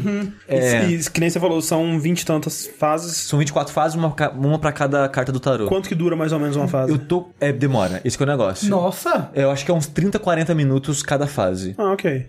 E são 24. Assim, eu tô. Eu, sei lá, não, eu fiz acho que 8 ou 9 cartas, levando em conta que eu refiz várias vezes pra tentar resolver o melhor situação possível, que é o seguinte: várias cartas do jogo elas te dão prêmios. Esses prêmios são basicamente mais cartas ou equipamentos novos que você pode colocar no seu baralho. Por exemplo, tem, tem uma carta de evento que ela tem uma medalhinha na base dela. E esse evento é: ah, você vai numa casa, você encontrou. Um, você estava não seguindo sua aventura, você encontrou uma casa e você conseguiu se acolher lá durante uma noite e era uma mãe com um filho. A mãe, ela te alimentou, aí você ganhou umas cartinhas de, de comida e tal. E ela fala: Ah, nossa, eu tô precisando de uma ajuda pra conseguir uma flor tal, que é difícil de conseguir, ela só fica num lugar tal, X, não sei o que lá. Você me ajuda? Se você não ajudar, você segue o jogo normal. Se você ajudar, aí você vai continuar, vai continuar a historinha do evento, você vai rolar umas paradas de sorte, tipo rolar dado ou comprar carta de sucesso. Eu não lembro qual que você faz nesse caso. Se você conseguiu a flor que ela tava pedindo levar pra ela, a medalhinha sai da carta e no final da partida, aquela medalha vai virar uma ou mais cartas. Geralmente as cartas de evento vão virando continuações, porque tem muitos eventos que é uma história por si só. Tipo, cada companheiro tem uma série de histórias. Os personagens que estão com você também têm as histórias deles que você vai inserindo durante as partidas e tal. Mas É. você pode mudar o, curso dessas histórias? Eu acho que. Não, dos personagens não. Acho que se você falhar e não foi, não fez a história canon, você não continua ela. Você não ganha medalhinha pra continuar ela, entendeu? Entendi. Mas aí você pode dar, dar retry nessas. Sim, sim, sim. É só colocar essa carta de volta no seu baralho e na próxima partida você vai encontrar ela. Hum. É, tem carta, agora, coisa nova, né, que não tinha no primeiro. Tem cartas de equipamento que tem medalhas. Que é basicamente um upgrade. Ela fala, ó, tem uma espada que eu tenho agora que ela causa dano extra contra arqueiros. Qualquer inimigo que, na verdade, tem ataque à distância. Se eu der parry em 15 projéteis, ela evolui. Tipo, ela sai a medalhinha dela e quando acaba a partida revela que aquela medalhinha era uma versão mais forte daquela carta. Como, se fosse um upgrade pra arma, pra armadura ou o que seja. Então, ele, ele, o jogo tem muito disso de você querer usar as cartas novas pra liberar mais cartas e ver mais conteúdo do jogo. E essas missões principais, que são as cartas de tarô, ela tem duas medalhas, uma de prata e uma de ouro. A de prata é só terminar, chegar no final dela. A de ouro é terminar ela realizando essa side mission que eu comentei. Por exemplo, a de resolver descobrir quem é o assassino e proteger o cara é, é a prata. É o mínimo. Eu descobrir o assassino e proteger o cara de ser assassinado é, é terminar essa história, é receber a medalhinha de prata. Pra receber a medalhinha de ouro, eu tenho que conseguir todas as pistas de todas as pessoas. Então, que é tipo, eu basicamente fazer tudo possível na missão, sabe? Esse jogo é muito único. Assim, eu nunca joguei nada parecido É, com ele. realmente não, não tem. E de lá pra cá também não teve, pelo não menos teve. não que eu tenha é. visto. E eles melhoraram mais ainda da fórmula deles. É, eu fiquei feliz de ter outro, sabe? Quando Sim. anunciaram que ia ter outro, caralho, será que o jogo, o primeiro, deu muito certo? Porque, fora você, eu não vi muita gente falando dele, É, não, muita gente não, jogando. não, tipo, o 2 sai hoje, no dia da gravação. Eu fui procurar o preço dele e não aparecia nem a parte da PSN no, no- no Google, sabe? Tipo, Nossa, não- meu Deus, que jogo que, obscuro. eu, que eu coloquei Hand of Fate 2 PSN, apareceu só o primeiro, sabe? Tava muito difícil achar a informação do 2, o que é triste porque, tipo, acho que são os únicos dois jogos desse estúdio. O primeiro é, o- é ok, o 2 eu tô achando bom, não tô achando caralho, oh, meu Deus", mas é um jogo bom. Tô muito feliz que um jogo assim exista porque eu tô me divertindo muito com essa ideia de jogar um board game sozinho. Sim, porque sim. ele tem muitas de mecânicas e coisas de board game. Você sente que você tá jogando um board game, né? Só que o combate, em vez de ser rolar dado, é o combate do Batman, que é, e é ok dessa vez, não é ruim igual do primeiro, Se sabe? você sendo ok, tá ok, né? Então, assim, é um jogo que eu tô achando bem divertido. É mais longo do que eu esperava que ele fosse. ser. Acho que o primeiro, com, sei lá, com 15 horas já tinha terminado. E esse vai ser muito mais Ah, tempo. Gordon, você acha que é mais longo do que ele deveria ser? Porque você falando, eu fiquei com preguiça. Você falou, são 24 cartas de meia hora cada. Eu, ah, Não, para- para parece de boa isso. Mas né? é que- Parece- se cada um tiver uma historinha maneira, que nem essa. É porque do, lá- Que nem essa do assassinato que ele falou, parece muito legal. Mas eu vou passar 24 horas jogando banco imobiliário.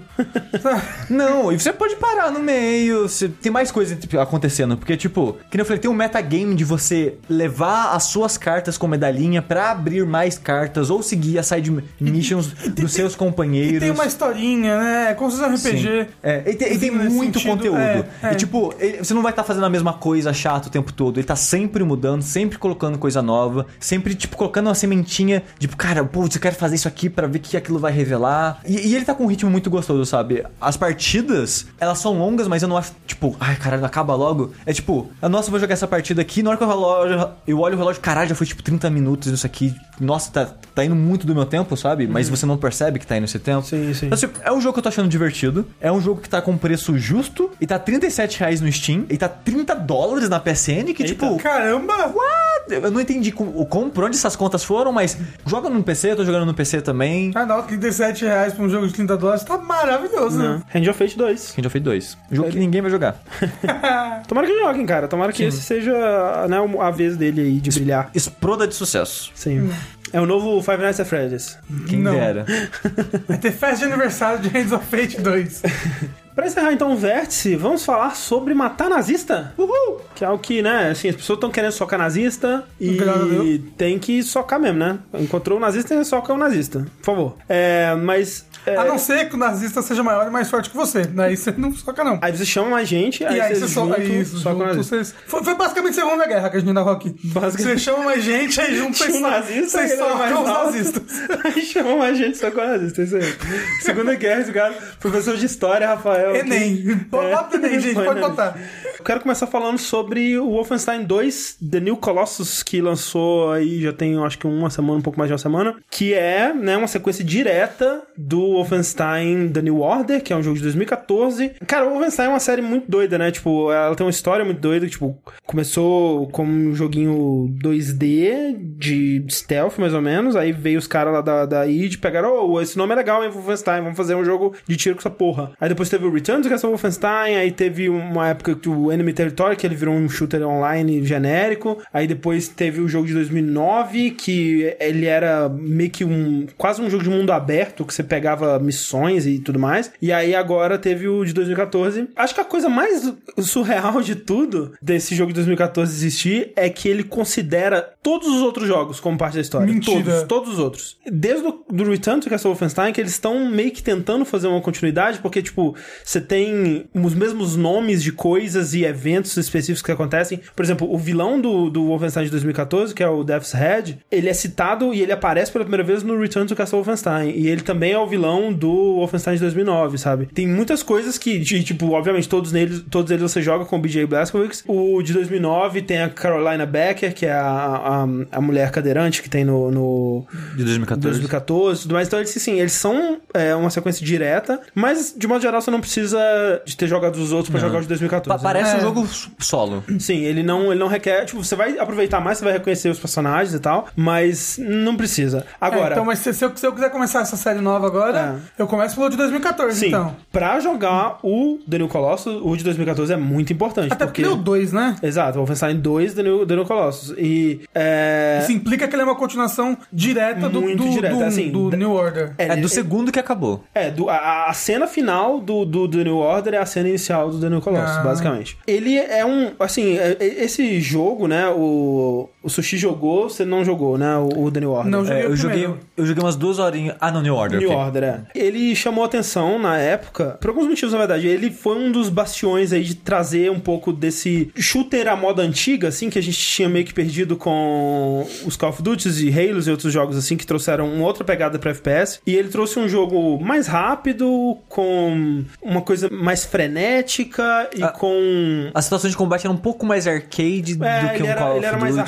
Ele tinha uns cenários mais abertos que você explorava mais, tipo um Wolfenstein mesmo da vida, o Wolfenstein 3D. É, Voltava com item de cura e pegar armadura e tal. Tipo, ele tinha uma coisa mais arcade mesmo do que o que a gente tinha. Não que ele tenha sido o primeiro a a trazer isso de volta, mas ele foi um dos principais na época, algo que hoje em dia a gente já vê como muito mais comum. Até o Call of Duty agora você usa item de cura pra curar, né? Tá- Algo que tá voltando mais aos jogos. E eu acho que quem fez isso melhor mesmo foi o Doom, né? No ano seguinte, Sim. o Doom ele fez trazendo coisas clássicas e misturando com o jogo moderno de uma forma muito melhor até. Mas eu acho que o principal, e eu acho que a coisa que o pessoal foi redescobrindo nele depois do tempo foi a história que ele contava, o mundo que ele criou, os personagens dessa história, o jeito que essa história era contada, que é muito bem feito. Tipo, o, o pessoal que fez esses dois jogos, né, que é a Machine Games, eles são um pessoal que eles eram da Starbreeze e eles saíram e fundaram esse estúdio. E ao que le- leva a entender, né, vendo os créditos dos jogos, eles são a galera mais da parte criativa que era da Starbreeze que saiu, né? O pessoal que ficou na Starbreeze não é um pessoal meio mais, mais né, técnico. mais técnico, mais business e tal. E a parte criativa mesmo saiu. Esse pessoal é o pessoal que fez o Chronicles of Riddick, ele é o pessoal que fez o primeiro The Darkness, que são dois jogos muito lembrados e muito celebrados pela história deles. Mas eu acho que o, o mais especial do, do Wolfenstein são realmente as, as cutscenes, né? E, é,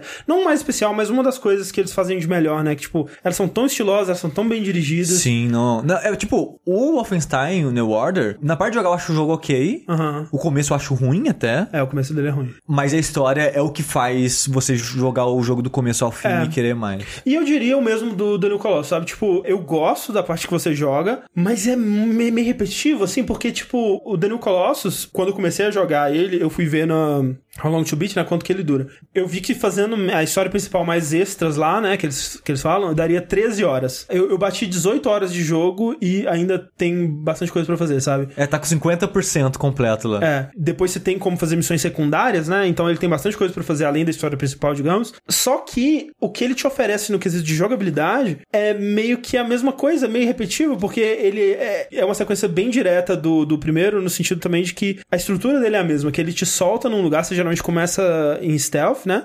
E aí você tem um ou dois capitães que você pode ir atrás, né? E você vê a distância deles, a- a- o quão distante eles estão de você. E se você conseguir matar eles antes, em, stealth, né? Antes de você ser descoberto, eles não podem chamar reforços, né? Então ele te incentiva a começar sempre as missões em stealth. E é o que eu geralmente faço. E aí eu mato os capitães. É, quando você mata eles, eles soltam um Enigma Code, que vai ser útil mais pra frente no jogo. E pegando esse Enigma Code, você também libera no mapa onde estão os colecionáveis, né? Então, geralmente a melhor, a melhor coisa pra você fazer quando você entra num lugar é caçar os capitães, matar eles. E aí quando você mata eles, ok, foda-se. Aí você pode ser descoberto, você pode fazer o que você quiser, o cara era 4.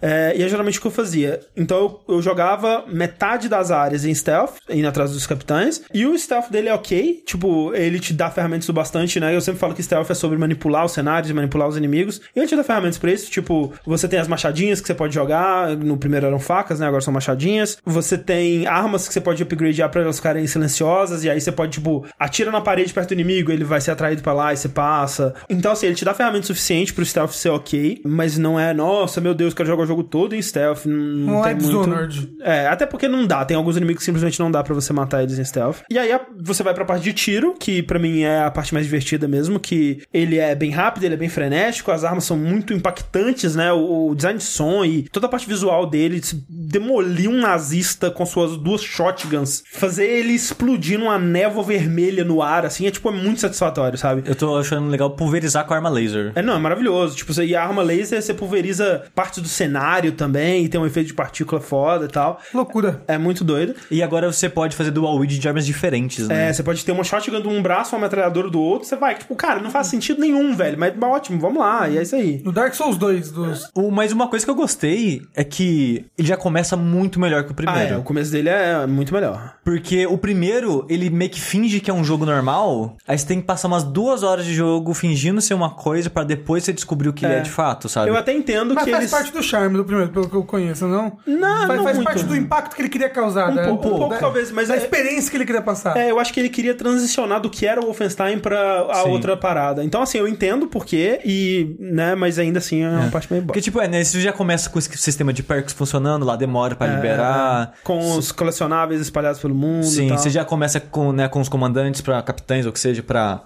pra assassinar eles e liberar as coisas. No, no começo do 1 não tem isso, sabe? Então ele já começa indo, sabe? Ele já É, vai. o começo dele já é mas, muito mas- melhor. mas o jogo, me explica. O jogo, ele é todo aberto, assim, todo mundo aberto? Ou ele é... Não. Eles são missões e cada missão em si é um mundinho aberto? É, é exatamente isso. É tipo, são missões é, bem lineares, né? você meio que você vai seguindo a, a ordem do jogo, e aí cada missão te manda pra um lugar diferente, um cenário completamente diferente. E entre missões você tem um hub, que no primeiro jogo era uma base no esgoto, né? De acordo com a progressão do, do, do jogo. Nesse, você tá num U-Boat nazista, né? Um, é um submarino gigantesco, absurdamente, incrivelmente gigante. Cara, é um, um cenário maravilhoso, assim, de explorar, que tipo, não deve nada pra nenhum Immersive Sim, não deve nada pra um Dishonored, não deve nada pra um Deus Ex da vida, no sentido de o carinho e o esmero que foi posto em cada lugar, porque é o lugar onde as pessoas estão vivendo, sabe? É o lugar onde a resistência, a base da resistência, onde as pessoas da resistência vivem. Então, tipo, tem o quarto de cada pessoa, e o quarto de cada pessoa é customizado pra aquela pessoa, e tem os objetos daquela pessoa, e tipo, tem historinhas contadas pelo cenário, né? Tem um bar que o pessoal vai lá pra beber, e aí a bartender chega, ah, chega aí que eu vou te dar uma bebida, você toma uma bebida. E aí tem o, ah, o refeitório, que tem as pessoas preparando a comida, e tem as pessoas sentadas lá e comendo e tal. E aí tem, sei lá, tem historinhas, tipo,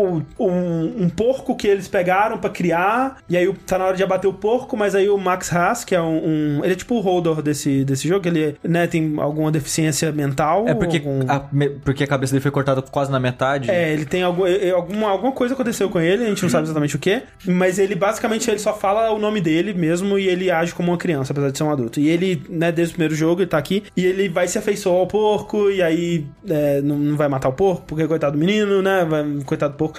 E aí chega uma hora que chega lá no lugar que tá o porco e alguém colocou um- um- uma, uma esfera daquelas de, de discoteca e tá girando lá e fala o porco. Tipo umas coisinhas assim, sabe, uma, umas coisinhas de flavor que dá mais humanidade pra aquelas pessoas e tal. E explorando esse cenário, você também encontra várias vinhetinhas das pessoas vivendo e conversando e interagindo e tudo mais, e vai expandindo mais a história delas. Mas desse lugar você basicamente vai pra essas missões, que geralmente é um lugar bem aberto até, que você pode abordar de várias maneiras a situação. Você pode, ah, entrar pelo duto, ir de cara, encontrar um caminho que passa por cima e tudo mais. Mas no fim das contas você meio que tem que matar todo mundo pra prosseguir. Não tem muito, muita opção além disso. De vez em quando você consegue evitar o combate, mas é raro. E o combate em si, como eu disse, ele é bem, bem legal. Ele é bem satisfatório, as armas são poderosas. E é bem frenético no sentido de que, tipo, você mata muito rápido as pessoas, né? Tipo, ele tem um capacete na cabeça, foda-se, se dá um tiro de pistola, morreu, sabe? Tipo, é um, um tiro morte, geralmente. Você assim. tava jogando em qual das 20 dificuldades? Na normal, que é a cara dele normalzona, Ah, né? Porque tá. tem duas mais fáceis antes e acho que tem, tipo, quatro mais difíceis depois, uma porra sim. assim. Porque eu tô jogando na, na primeira hard, porque tem uns Aham. 15 hards, né? Sim, sim. E, cara, piscou, você morreu. Você É. morre muito rápido. Com certeza é mais difícil do que que eu joguei, né? Mas na minha eu também sentia isso. Que, tipo, você não tomou cuidado, você tá morto. Mas assim como os inimigos. Os inimigos também estão. Então é um jogo que você tem que estar sempre correndo pelo cenário e se mexendo muito, porque no cenário sempre tem itens de cura espalhados e munição e,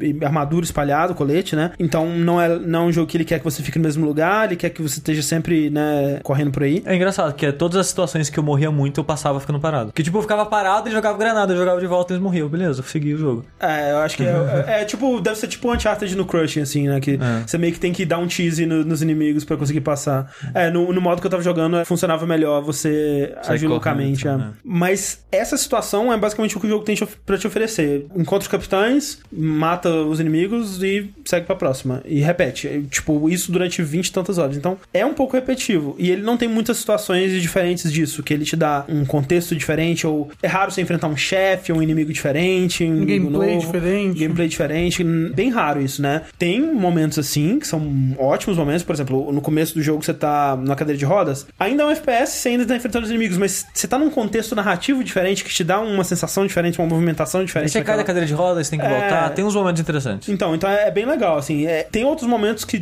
também são assim, que ou mudam a jogabilidade mesmo, ou simplesmente dá um contexto narrativo diferente, que pra mim já é o suficiente, sabe? Mas é, é raro. Eu não diria que você vai pro Wolfenstein se você tiver em busca de um shooter, tipo, o melhor shooter possível. Não acho que é o, o motivo que você vai pra Eu ele. só queria dizer que eu acho incrível a atenção ao detalhe que eles têm pra você. com a existência das- do seu braço e arma no mundo. Ah, sim. Porque se você segurar o L1, eu jogando no controle de PS4, o seu analógico de andar, ele vira meio que uma. Você mover seu braço pra cima e pra baixo, o corpo do seu personagem de modo geral, né? E se você tá perto da parede e você vai movendo seu corpo, seu personagem ele vai adaptando a posição do braço dele de acordo com, com, com o ambiente, sabe? Você tá perto de uma parede, a arma ele vai, tipo, inclinando ela pra ela Não aparecer pra é. fora da parede e conseguir atirar com ela, ou ele dobra ela pra frente assim, porque já você tá colado na parede. Nunca vi nenhum jogo fazer isso tão bem, cara. É, muito impressionante o que eles fazem. Mas assim, o- você falou que esse gameplay pode ficar repetitivo, mas pela fama do que eu conheço do, do- dessa nova leva de Wolfenstein, né? O que mantém tudo isso é a história, certo? Sim, com certeza.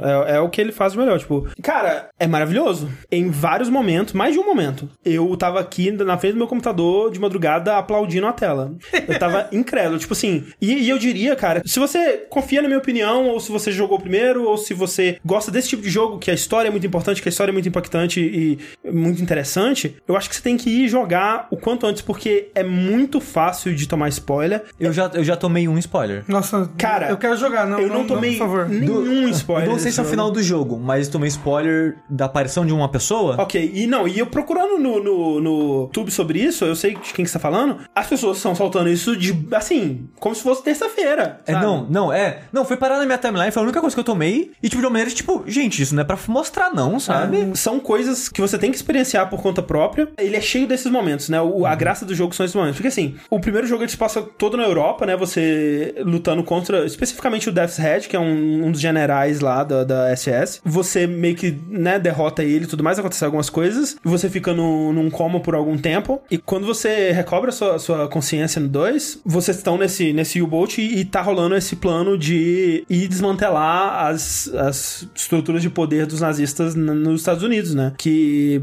eles ganharam, um dos motivos deles terem ganhado a Segunda Guerra, né? E, e é uma, é uma realidade alternativa onde os nazistas ganharam a Segunda Guerra e tudo mais. E, e O- aí o, Homem no Castelão. o modo de vida nazista, né? Não, não só militar e politicamente, mas ideologicamente e culturalmente é a cultura dominante no mundo, ou pelo menos no mundo que você explora no jogo, né? Não sei o que, que tá acontecendo na Botsuana, não faço ideia. Um dos motivos deles terem ganhado a Segunda Guerra foi que eles bombardearam Nova York com uma bomba atômica, dominaram, né, os Estados Unidos, os Estados Unidos se renderam na guerra. O que dá a entender no segundo é que eles estão migrando a base, a, a- a sede do governo nazista para os Estados Unidos. Então você vai pra lá pra adquirir mais membros pra sua resistência e realizar essa revolução nos Estados Unidos. Então o jogo inteiro se passa você indo em vários pontos dos Estados Unidos tentando recrutar mais pessoas pra sua resistência e tal. Além de contar uma história muito boa, ele me parece um jogo um jogo importante, sabe? Tipo, é Tem aquele disclaimer que é um jogo que ele vai falar sobre política, ideologias. É. Se você, por algum motivo, acha legal ser nazista, você vai odiar esse jogo, porque ele é muito de falar sobre isso. E se você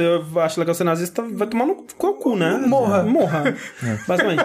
É, Mas, e- mas eu, eu joguei, sei lá, umas duas horas desse jogo. Acabei de. Foi uma primeira vez, primeira oportunidade que eu tive de andar pelo barco à vontade. Ok, aham. É, aí eu parei de jogar. E até esse ponto eu achei muitas e muitas cartas, mais do que deveria, eu acho. Uhum. De soldados nazistas, tipo, nossa, eu tô preso nesse lugar há meses, tô com saudade de você, mandando Sim, carta pra sim. esposa, queria ver meu filho, nessa altura ele já deve estar andando e falando, e não sei lá o quê. Humanizando Total. a pessoa que, tipo, você vê, cara, é um nazista. É um cara que, tipo, tem um preconceito absurdo, que ele acha que ele é a única ra- raça, o único tipo, ser que deve Uhum. existir no mundo, não sei o que lá. Mas ao mesmo tempo, ele é um cara preocupado com a família, com os familiares. Então, o jogo, ele tá constantemente. É, e é muito engraçado que na, na mesma carta mostra eles falando: Não, que tem que matar aquele povo mesmo. Ei, amor, como é que você tá? Tudo bem? Toda a carta é isso. Já encontrei umas 15, tipo, gente, já entendi a mensagem. Pode diminuir o número de carta com esse tipo de conteúdo, sabe? Mas ele, ao mesmo tempo que ele, obviamente, vai criticar pra caralho os preconceitos e essas coisas do tipo, né? A gente já viu antes do jogo lançar aquele diálogo dos soldados falando, tipo, a gente são os bonzinhos, cara, por que, que eles estão atacando a gente, sabe? A gente não fez nada de errado. Tipo, do ponto de vista deles, eles estão certos, eles são os coitados. Ao mesmo tempo que ele vai falar, fazer isso, ele tenta humanizar também as pessoas. Mas justamente porque o lance é o seguinte: a gente tem muita mídia sobre Segunda Guerra e jogos, especialmente, que a mensagem deles é: caralho, os nazistas eram muito ruins, né, cara? Eles eram maus, eles fizeram as coisas muito escrotas. Os nazistas têm que morrer mesmo, vão matar nazista, né? E nesse, eles humanizam os nazistas, mas não pra mostrar: olha, tem gente boa e ruim dos dois lados, hein? Olha, é, os nazistas não eram tão maus assim, hein? Não, ele faz isso porque uma das mensagens principais do jogo e uma das coisas que o jogo mais quer fazer não é simplesmente falar, olha, nazistas são ruins, é explorar o que que aconteceu, quais foram as condições e pessoas as normais podem começar é, a pensar que- daquela o maneira. que- o que que fez com que pessoas normais e, e quais foram as condições para que essas pessoas se dobrassem a esse sistema? Porque você encontra muita gente que tá se opondo ao sistema, mas também muita gente que se Nasceu. dobrou. E, e que é, que, que, se, que nasceu durante- é, nesse sistema e que se dobrou a esse sistema. E por que que elas se dobraram a esse sistema? E, tipo, humanizando os nazistas, e, e tem diálogo sobre isso, que, tipo, tem uma parte que o Billy fala assim, foram monstros que fizeram isso, e, e a, uma, uma- a moça fala, não, foram homens, foram pessoas. Cara, isso é importante pra caralho, velho. Tipo, você entender que em algum momento da nossa história a gente quase chegou no que esse jogo tá representando, com um pouco menos de fantasia. Mas quase teve isso, e que é muito fácil acontecer de novo, é uma, é uma mensagem... É, eu, eu acho que o que você tá falando é bem importante, que é algo que, tipo, que o fascismo, tá- tal qual, tal qual que assim, a onda, sabe? Aham. Ele nasce de pessoas, sabe? Pessoas, é. Não, Isso não, não- é tipo, que nem o Sushi falou, na mesma coisa que ele tá falando pra matar, ele tá falando, tipo, de, de amor e tudo mais, e tipo, eram pessoas, é, é- são pessoas, né? E, e, e, e- e como se você deixar pessoas que aparentemente são boas ou normais unidas fazem uma monstruosidade, sabe? É, exato. E, e é por isso que eu digo que eu- ele me parece um jogo importante, porque, que nem Sushi No falou. momento político Não- atual. É, a, a gente, primeiro, tipo, a, campanha de marketing dele, né, já começou a dar aquele problema todo de comentário no YouTube, e aí teve que chegar o Pete Hines da, da Bethesda e falar, não, morte aos as porra do nazista, o nazista tem que morrer mesmo. E triste que a gente vive num momento que isso é uma coisa ousada pra alguém chegar e falar, mas, né, eu, eu achei que foi, a Bethesda teve coragem de fazer isso por causa do momento que a gente, que a gente tá. É um jogo que ele trata disso de uma forma muito aberta e muito tocando na ferida e muito falando de coisas que não foi uma pesquisa de público, tá ligado? Não foi tipo assim, o que que, que, que a molecada quer hoje em dia? Ah, ela quer saber de, ra- de racismo, de feminismo, de, de discutir as origens do fascismo enquanto sistema político. Foi, cara, não, velho. Era o que Mas- eles queriam contar, a história mas- que eles queriam. Mas eu acho que foi um pouco de momento de sorte também, porque em 2015 o assunto sobre isso não tava pegando, Não, né? não. Mas agora é o momento ideal pra esse tipo de história. Sim. Porque parece que vai acontecer de novo. Sim. E- e- mas eles já começaram a contar essa história antes. há dois anos atrás. Então calhou do jogo falar sobre algo que tá acontecendo atualmente. É, eu, eu acho que em alguns Aliás, é muito triste É. isso ser atual de novo, né? Sim. Isso é muito triste. Não, pois é, não, é, é, é bizarro que a gente tá num momento que falar de nazismo é relevante E é- atual. e atual, e, e, tipo, e, e tem, tem pessoas que vão se incomodar, sabe? É, é triste pra caralho. Então por isso que eu acho que ele é um jogo importante e que eu acho que todo mundo deve jogar pela mensagem dele. Ele tem algo a dizer, sabe? Ele, e, e é aquilo que o, o próprio Pete Hines disse, que, tipo, não é necessariamente uma mensagem política e divisiva, só é se você for um nazista, cara. E se você for um nazista, vai tomar no seu cu, sabe? Tipo, eu não diria que ele é um jogo que ele é necessariamente politizado nesse sentido de falar de coisas super polêmicas nem nada, mas ele tem coisas a dizer que outros jogos costumam não ter coragem de, de, de tocar no assunto. E a forma que ele faz isso é maravilhosa, cara. Tipo, ele tem alguns dos, das cutscenes mais bem dirigidas, mais bem atuadas, mais bem tudo que eu já vi num jogo, assim. Rivaliza e em alguns aspectos supera nível Naughty Dog. É fácil, assim, em questão de estilo, em questão de coreografia da cena e de, de montagem. Ele, ele passa fa- tipo, É o melhor que eu já vi num jogo. Assim, eu não vi muitas cutscenes, né? Mas tem uma, cara, que o humor que eles fazem é muito bom. Que é no comecinho do jogo, você tá, tipo, numa sala conversando... Não é muito spoiler. Você tá conversando com, com um cientista e do lado de fora da sala, tem uma parede de vidro, né? Tem, tipo, uma, uma, uma- armadilha, que é tipo um negócio de micro-ondas, que quando alguém passa, explode. Aí quando você tá conversando na cutscene, passam uns 20 nazistas e vão explodindo. Só que eles vão brincando, sabe? Que, tipo, passou dois correndo. Aí passou um. Aí passou um devagarzinho, dois correndo e os dois morreram junto. Aí tem uma hora que um passa, tipo, de meio que sneak, sabe? Na pontinha do pé, assim, devagarzinho, aí explode também, sabe? Essa é outra parada que é legal, que, tipo, ele tem. Ele é um jogo muito pesado, muito sério, ele tem cenas pesadíssimas, mas ele tem humor também, ele tem humor negro, ele brinca muito com, com certos aspectos. A gente da- viu um pouco desse humor também naquela cena que mostraram no primeiro trailer, né? Que é o BJ conversando com um cara, enquanto isso tem um maluco tocando saxofone e tiro um entrando pela janela, sabe? Essa cena, Sushi, essa cena é maravilhosa. Cara, eu acho que é a minha cena favorita do jogo, cara. Aí ela completa. E, tipo, no trailer, eu fui assistir depois do trailer. Primeiro, não queria ter visto aquele trailer. Segundo, peguei muito. Mas também, quando eu vi, eu vi fora de contexto, então muita coisa eu nem tinha reparado. Mas essa cena, na versão completa dela, você ouve o cara tocando a- a- o clarinete. É uma cena do, do BJ indo recrutar um cara que é um, um comunista, né? Então ele tá, tipo, recrutando pessoas de todos os, de todos os lados, né? Ele rec- recruta a comunidade negra, ele recruta dos comunistas, ele recruta todo mundo que tá insatisfeito, que não se encaixa dentro do ideal ariano ali, é, ele vai recrutar e chamar pra equipe, né? E essa cena, então, é ele discutindo com esse cara sobre comunismo, velho. Tipo, e eles estão tendo um embate filosófico sobre comunismo, enquanto tá rolando a guerra lá fora, e o cara tá tocando clarinete pra meio que acalmar os ânimos, né? A, a sniper, antes da, da cena começar, fala, ô, tô meio nervosa aqui, você pode me dar uma ajuda? Ele, vou tentar. Ele começa a tocar. A cena, ela vai rolando de uma forma que a, a trilha, e a trilha, ela é feita por duas pessoas, uma delas é o Mick Gordon, que fez o Doom também, que é um cara fantástico. E aí, a, a cena toda, ela é trilhada, levando em consideração o cara que tá tocando a- o clarinete, só que levando em consideração também a discussão. Então, o BJ tá falando uma parada, aí tá num pedaço da música. Aí o cara vai responder e ele fica meio exaltado, aí começa uma guitarra mais pesada e tal. E aí a câmera vai girando e some o cara da clari- do clarinete, ah, o clarinete some. Mas aí quando gira de volta ele aparece, vai e entra de novo o clarinete na música. Cara, é maravilhoso, velho. É uma cena incrível. Cara, tem uma outra cena de um cara falando sobre a conspiração dele que, tipo, é uma das cenas mais bem atuadas que eu já vi. Se esse cara não ganhar prêmio de atuação, puta que pariu. E tem outras que eu não posso nem falar aqui, nem, favor. nem comentar o- do que que é, cara, porque, sério, eu tava... O André, eu só queria dizer que o André, Batendo tá, palma. o André tá quase chorando aqui, É, gente. o- Não, André tá- sério, quando eu terminei o jogo, eu, eu acho que eu chorei. Tipo, eu, eu tava com os olhos marejados. Eu não sei o que é cenas isso, mas eu acho que é lágrima. Eu acho que tava saindo uns negócios do meu olho. Melhor jogo do ano? Eu acho que é meu jogo favorito de 2017. Eu acho que é, porque, tipo. E pra esse ano isso é uma coisa muito Porque assim, absurda. não é o jogo mais divertido, não é o jogo mais bem feito, não é o jogo com as melhores mecânicas, tipo, mas. É o jogo que mais te tocou. É, é, nenhum jogo me impactou do jeito que esse jogo me impactou, nenhum jogo me parece tão importante e relevante quanto esse jogo é. Que nem a gente tava falando, né? Quando anunciaram esse jogo na E3, né? E o Jens Mattis, eu acho que é o nome do cara que é o diretor criativo, o cara do Vape lá. Sim, que não é excelente, É que é cara. um cara excelente. Todas as entrevistas com ele são muito boas. que ele foi no Giant Bomb e ele tava falando, né, que a ideia dele desde o começo era fazer uma trilogia, o que não dá pra saber se é verdade, mas, tipo, faz sentido porque no- ele não resolve tudo que ele tem pra resolver no primeiro e ele também não resolve tudo que ele tem pra resolver no segundo. Mas o jeito que ele constrói coisinhas no segundo, que eu vejo que ele tá querendo pra resolver no terceiro, e a qualidade absurda desse jogo é, na narrativa e o salto que foi pro primeiro, que já é um jogo com a narrativa muito legal, cara, eu quero muito que o terceiro chegue logo, velho. Tipo, quero muito, velho. É o jogo que você mais aguardaria? É o jogo que eu tô mais aguardando no momento, de longe, e Assumindo que vai ter, né? presumindo que vai ter, porque. Como não, vem sendo a recepção dele? não sei se vendeu bem. De crítica tá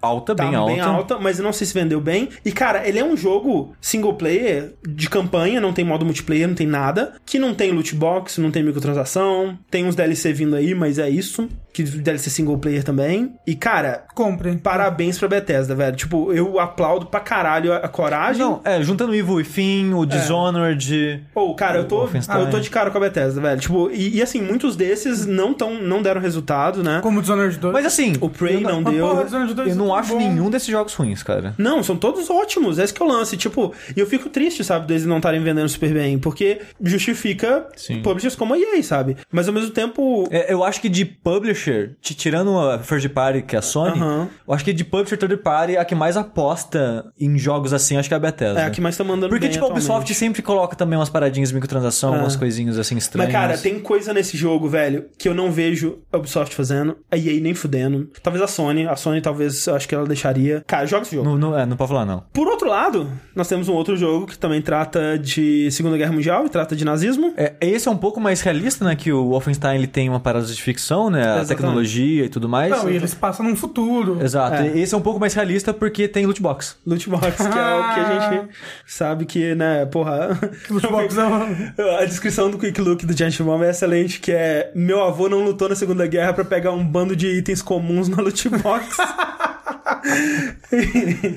É, é, é bizarro que esse tipo tem. Não sei se é um loot box ou um troféu, se tem algum prêmio no jogo, que é você ver uma pessoa abrindo uma É. loot box na sua frente, cara. Sim, What the fuck? é, um- é- é- é porque ele agora ele tem uma, um hub social que é pro multiplayer, Call of De- Duty. Destiny, né? Então, é, que nem Destiny, mas a gente tá falando de Call of Duty World War II, ou Exato, ah, é, né? A exato. gente não falou qual jogo que era. É. Isso é verdade, desculpa. que é o novo Call of Duty aí, dessa vez novamente desenvolvido pela Sledgehammer. Bonito, rapaz do céu! Tá muito bonito. O, o último jogo desse estúdio, né, que é a Sledgehammer, o último Call of Duty deles, tinha sido o do Kevin Spacey, o Advanced Warfare, que foi o meu Call of Duty favorito dessa última leva, né, desde os primeiros, basicamente. Tinha o Troy Baker, o Troy Baker era o protagonista, e tinha uma CG muito bonita também nele. E aperte F para prestar seus respeitos nessa A daí. TF é nesse daí, exatamente. Então aí passou um ano que foi Treyarch, passou outro ano que foi Infinity Ward, e agora estamos de volta na Sledgehammer fazendo o retorno de Call of Duty à Segunda Guerra, né? Algumas coisas sobre o multiplayer que eu vi, mas eu não joguei, e provavelmente não vou jogar, não não sou muito fã de multiplayer de Call of Duty, sou muito fã de multiplayer de modo geral, mas Call of Duty né, não quero não, obrigado. É... Mas você não quer discutir com crianças de 13 Não, eu anos? vou passar dessa vez, eu vou passar. Assim, dá uma vontade, mas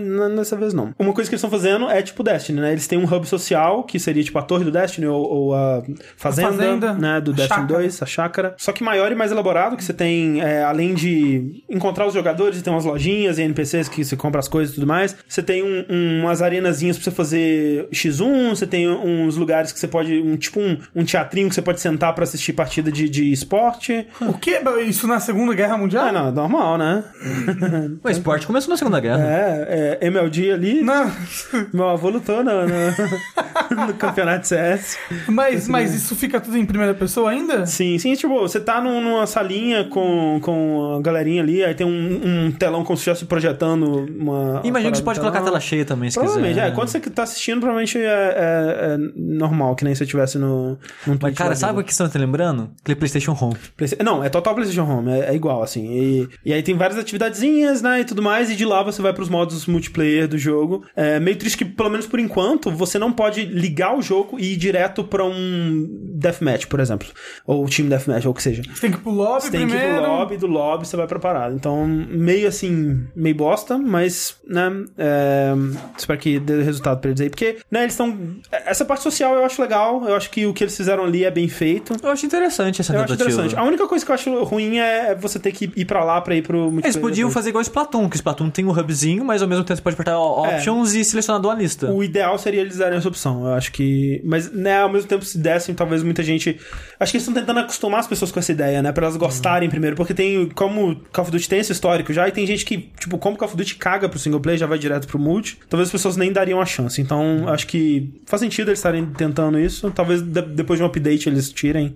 Enfim. Mas eu joguei a campanha, né? Eu não terminei ainda a campanha, mas eu tô jogando e. Começa no dia D? É, aí que é foda. Tipo, o último jogo do Call of Duty que foi na Segunda Guerra foi o 5, World at né? War. O at War. Sim. Que foi, né? Tipo, teve o 3, aí eles foram pro Modern Warfare 4, e aí, tipo, o Treyarch tava trabalhando já na Segunda Guerra, eles voltaram pra Segunda Guerra no 5. Acho que em 2008. World Alguma coisa War. assim. Seja uns quase 10 anos atrás. É, quase 10 anos atrás e agora voltando. E ao contrário de Wolfenstein, parece que eles voltaram só porque o mercado falou que era legal, talvez. Tem muita gente voltando É, pra. é, é, eu acho que eles voltaram porque tava Sa- saturado. Saturou, né? Ah, Alguém fizeram uma pesquisa de público pra ver se tinha interesse em Segunda Guerra e deu Uhum. uma assim, porque não parece que eles tinham uma história de Segunda Guerra pra contar, não parece que você não sente muita paixão no que tá rolando, tipo, é foda dizer que não tem paixão, porque com certeza é um- uma caralhada de gente que trabalhou durante anos nessa porra, e com certeza, né, é, muita gente deu sangue e suor ali pra, pra, pra desistir, mas parece um- a sensação que dá é de algo meio sem alma mesmo, tipo, Não, mas esse tipo de COD eu não tô muito surpreso, sabe? Porque eu sempre senti um pouco isso das histórias. Mas é foda, sabe? Tipo, que até, por exemplo, no Advanced Warfare, que foi o último que eu joguei a campanha até o fim e gostei dela, parecia que eles tinham alguma coisa pra dizer sobre automação e sobre o futuro da, da, da tecnologia de guerra, o que seja, por mais simples que fosse, parece que eles tinham alguma coisa pra dizer ali. E esse parece mais uma releitura de Resgate do Soldado Ryan, ou, ou Band of Brothers, ou qualquer história de Segunda Guerra sobre camaradagem dos, dos soldados, eles são jovens, e eles estão aprendendo, aí eles vão morrer, ah meu Deus, os horrores da guerra. Cara, será que a gente já tá cansado num nível, né? Velho, e você volta pra essa porra que tava saturada em 2008 pra contar a mesma história, cara. Tipo, tudo Mas bem é que é uma... porque a outra história tava tão saturada que teve que, né, É. fu- fugir pra essa. Mas é, é, tipo, A história do a, futuro. a Segunda Guerra é uma guerra tão grande, ela aconteceu em tantos lugares e com É. tantas histórias pra contar. E isso eu achei sabe? estranho, contar o dia D de novo. É triste, sabe? Que, tipo, eles não tinham uma- a história deles pra contar, eles não tinham algo, que nem eu tava dizendo no Wolfenstein, eles não tinham algo pra dizer, pelo menos até agora. Assim, uma coisa que, que eles fazem melhor, né, que o Wolfenstein, comparando aí porque são dois FPS onde se mata nazistas, é que as situações de combate, as situações das missões, elas são sempre muito variadas. Tipo, algo que Call of Duty sempre fez muito bem, que é tipo, ok, nessa missão você tá avançando pelas trincheiras, nessa missão você tá seguindo o- os tanques, aí você tem que usar os tanques de cover, mas eles estão andando, né? Então você tem que ir andando e usando eles de cover e tudo mais. Nessa outra missão é uma missão mais stealth, você tem que ir ai, matando os caras no stealth e tal. Essa outra missão você tá defendendo um, um ponto e tudo mais. Então, tipo, você sempre tá fazendo uma co- coisa diferente. Você tá pilotando um jeep e, e seguindo um trem, que parece muito demais, até mais do que deveria aquela cena do Uncharted. Isso, isso é algo que não tem como questionar, eles têm muita variedade né, no que eles te põem pra fazer. Call of Duty ele, ele procura muito sim ser uma experiência mais cinematográfica, sabe? Então ele te bota nessas situações que são sempre muito diferentes, É. Não, mu- e, e muito você, é, e você vê muito assim, grandiosas. às vezes. grandioso. Tipo, muito dinheiro foi pra essa porra aqui, sabe? Os caras gastaram uns belos uns milhões aqui. Que, como o Suji disse, o jogo tá bonito pra caralho, as cutscenes Não, é. estão incríveis. Tipo, eu, assim. já- eu joguei a primeira fase e parei, ainda não cheguei a jogar a segunda. E eu tava assistindo o André jogar o começo da primeira fase, tipo, ele na, na sala jogando e eu sentado aqui na mesa, eu tava editando, sei lá o que eu tava fazendo. Aí eu olhei pro lado, eu bati o olho na TV, o André tá vendo um filme, eu, ah não, caralho, é Call of Duty, sabe? Caramba. Porque, é, não, é muito bem feito os personagens, Muito, cara. é. Eles fazem que nem eles fizeram no Advanced Warfare, que entre as missões você tem CG mesmo, como tipo, seria no PS1, né? Que é uma CG pré-renderizada mesmo. Então, tipo, é muito, muito, muito bonito, muito bem feito. Mas, cara, é um jogo que. Eu não achei muito gostosinho de jogar, não. Sabe, Aquela- sabe aquela a parada de proteger a fazenda da Ordem Infinita? muito chato, cara. Eu, eu- assim, eu Olha- acho que esse jogo ele volta muito pra uma coisa que Call of Duty já foi e que eles tinham começado a abandonar, que são, assim, ele não confia nada na inteligência do jogador. Tipo, tem- sempre tem um- alguém na tela que você tem que estar seguindo, você sempre tem um ponto que você tem que seguir pra lá, e você meio que tem que seguir o ritmo da missão, que se você avançar demais você morre. Então você tem que ir naquele ritmo é, é, lidando com os soldados que estão aparecendo, até acontecer um evento que vai liberar a- o seu esquadrão de ir um pouco mais pra frente, aí você segue o esquadrão, vai pra lá, cuida dos inimigos, Porque, vai um pouco mais pra frente. É jogo pra criança, né? É um pouco, cara. Tipo, é um jogo que ele não, não acredita que você é capaz de, de, de cuidar da sua própria vida. E ele tá sempre É, te. é, então, jogo, assim. o jogo vai ter um público que certeza que é gigantesco, ele, É, eles toma, sim. ele toma essas milhares de precauções pra que todo o público do mais casual consiga jogar ele. É foda, tipo, eu termino de, de, de passar Não uma, uma perdido ou frustrado. termino de passar uma, uma horda de inimigos que eu perdi a munição da minha, da minha arma favorita, que obviamente é a M1 Garand, que é uma excelente arma, que faz o plim quando sair a munição. E aí eu tive que pegar uma outra arma dos nazistas, nazistas estavam fazendo arma, arma dos nazistas, tudo ruim. Como é, que, como é que deu guerra esse negócio? Como é que ganharam a guerra no É Wolfenstein? arma dos inimigos, por isso que é ruim. É, é tal- talvez seja por isso. E aí terminou e eu tinha que ajudar um cara a abrir uma porta, porque os caras não conseguem abrir a porta sozinho, né? Tem que chegar alguém lá pra abrir a porta com ele. Ele tem medo às vezes. Deu 5 segundos que eu virei pra ir procurar uma, uma M1 Garand, uma arma que me faz. Vai pra cá pra explodir a porta, caralho! E eu, cara, eu tô procurando uma arma, tipo, de 5 em 5 segundos. A porta, vamos avançar! Pô, não deixa, cara. Ele não deixa você viver a sua vida. Você tem que estar no ritmo do jogo 24 horas por dia, tempo, tempo, tempo. Se você desviar um pouquinho, você morre, ou então você. O cara vai xingar a sua cabeça. E a sua mãe. Até a missão stealth, que é uma quebra legal do, do ritmo, ele tá sempre, ó, mata esse cara aqui. Aí você mata ele. Agora aquele outro lá. Aí aponta, fica o alvozinho em cima da cabeça dele. Agora o outro lá. Aí você chega nele, aí vem uma cena cinematográfica onde alguém chega do lado e tira ele. Ah, caralho, foi muito stealth, cara. Que foda. Mas no Modern Warfare 2 já era assim também. Mas há 20 anos atrás, né? Acho que o Call of Duty, por isso que eu tava dizendo, é algo que Call of Duty já foi, eles estavam saindo um pouco disso, nesse voltou completo, sabe? Foi 100%. E é algo E as pessoas vão amar. O público de Call of Duty Assim, vai amar. o, o, Mar, o Márcio, ele amou. Então, mas ele amou a história. E eu acho que a história, tipo, por mais que ela não tenha algo a, a dizer, ela é bem contada, sabe? Os personagens, eles são bem atuados e é uma historinha, né, bonitinha de amizade. Um bom ali. episódio de Band of Brothers. Um bom episódio de Band of Brothers. Foda que eu já vi Band of Brothers, eu já joguei Call of Duty 4. Se pesquisar pode ver até, até o The Pacific. É. Que é meio que do galera do Band of Brothers sobre a mesma coisa. Então, assim, é triste que eles. É, é, é isso que eles têm a dizer sobre a Segunda Guerra, né? Poderia ter feito um jogo um pouco mais relevante Ah, a também. Segunda Guerra é só um pano de fundo do jogo. Ele não, não, é, não é o tema do jogo, ele é, um pano de fundo. nunca que eles iam ter uma discu- Mas discussão, é foda, cara. porque o Call of Duty já foi assim. Call of Duty 4 ele falava umas coisas mais pesadas, sabe? Sobre terrorismo. Ele tinha umas coisas mais, assim, sinistras, sabe? É, mas hoje em dia a franquia ela é uma franquia anual que. É. Sabe, ela é o pipocão dos jogos. Sim. É o Michael Bay dos jogos. É o Michael Bay dos jogos, é. Aí, assim, pra quem quer isso, é ainda muito bem feito. Ainda Ah, não, ele é com uma- certeza vai te dar a dose de diversão que você espera que um Call of Duty dê, sabe? De um FPS desse gênero te dê. É, e multiplayer eu realmente não, não sei opinar. Pra fechar esse podcast que ficou com 3 horas de gravação, mas vai ter 10 minutos depois da edição. Que eu, reparei, eu reparei que toda vez que eu falo, nossa, vamos acabar isso aqui tá gigante, eu vou ver, nossa, uma hora e vinte, porque as pessoas vão achar que a gente é chato pra caralho. Semana que vem, de novo, eu lembro, eu lembro, eu sei, eu sei, gente, que eu falei faz 3 anos que eu tô falando que agora acabou, mas eu prometo que agora acabou os jogos. Que sério, hoje tinha uns 20 jogos, tive que tirar o jogo da lista. Ok, vamos ver. Ó, porque tem uns aqui na minha cabeça que se não tiver aí, eu já vou Mas é muito, que tá muito, muitos são ports. Muitos Ok. são ports. Por exemplo, dia 14 de novembro sai Injustice 2 pra PC. Olha aí. Porque eu fiquei não sabia. surpreso, não sabia É, que não tinha. Também não. Olha aí, que coisa, né? E dia 14 de novembro, Valhalla pra Vita. Valhalla, o joguinho lá, né? O visual novel que você é uma bartender e tal.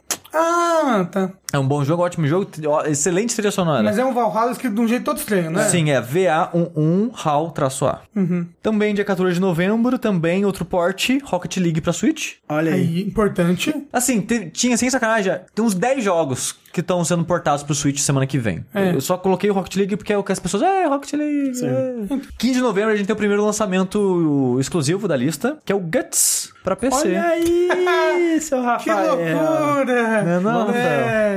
Não tem data pra console ainda, só, só fala, vai sair, mas não tem Ah, data rapidão, fixa. rapidão. Só pra quem não sabe, Guts é um, um jogo de luta aí de desmembramento brasileiro, desenvolvido pela Flux, que o Rafael trabalhou um pouquinho nele, né? Trabalhei um pouquinho nele, como quase um- foi um freela É. de alguns bons meses aí. Isso. Exato. Então ele vai ser dia 15 pra PC, não tem data definida pra consoles, mas falaram que vai sair. E dia 16 de novembro vai sair o Tower 57, a Torre 57, que é um jogo de twin, twin stick shooter em pixel art, que eu só sei da existência dele porque ele é feito por um amigo do Epic Name Bro. E o Epic Miner Bro fez propaganda, né? Porque o cara fez Kickstarter. E o jogo tá pra ser agora dia 16 de novembro. É um pixel art muito bonito. Uhum. No mundo meio steampunk, diesel punk, Que é Twin Stick Shooter, parece bonito, pelo menos. Não sei se é bom, mas eu tô curioso. Vou ver se eu consigo esse negócio aí. Hashtag Ed. É, Epic porque amigo, pagou nós. Mentira, não pagou não. Não pagou não. Quem deve? Dia 16 de novembro também, Star Wars Battlefront 2. Olha, esse que eu tava na cabeça. Então tá saindo. Então agora realmente acabou. Jogo hum. grande, pelo menos, acabou. Esse né? daí, a, a Melco vai falando vértice. Pô, não, assim, tô muito não tá afim de jogar. A campanha. Ah, não, tô, tô, tô muito afim de botar a Mel pra jogar. Porque a Mel vai amar, a Mel, assim, nossa a Mel vai explodir a cabeça dela. É, porque olha só, o pessoal que tá fazendo a campanha desse jogo era o pessoal que tava ajudando a Visceral com a campanha do, do, do deles lá. E por um dos motivos de ter cuidado. Que é o Motive, que é o estúdio da, da Jade Raymond. Uhum. Que é uma pessoa de, de, de respeito aí. Uhum. Mas se você comprar esse jogo, você não vai estar tá apoiando a morte do single player? Mas eu quero jogar, cara. Eu quero jogar Mas uma a gente campanha não vai comprar esse jogo. Porque esse jogo é muito bonito. Não deveria, pelo É verdade, ele é muito bonito. Muito muito bonito. Mas e daí? O 1, que tem seus vários defeitos, já é lindo demais, nossa é. senhora. Eu quero, Você dá mas- vontade de jogar ele só porque ele é lindo. Beleza, não faz jogo, né, gente? Mas ajuda. É. Tem jogo que eu jogo só porque é bonito. Crysis, eu só joguei até o final porque era muito bonito. Não. Se eu acho jogo só bonito, eu, eu falo, pô, legal, bonito. Aí eu paro. Não, eu jogo. Teve jogo, muito jogo que eu joguei porque era muito bonito. O que importa, André, é o que tem por dentro, não as aparências, tá bom? Mas se o que tem por dentro são gráficos super fodas, cara. É verdade. André é muito Master Race. Então ele vai ser pra PC, PS4 Sony. E agora que eu acabei olhando o resto da lista,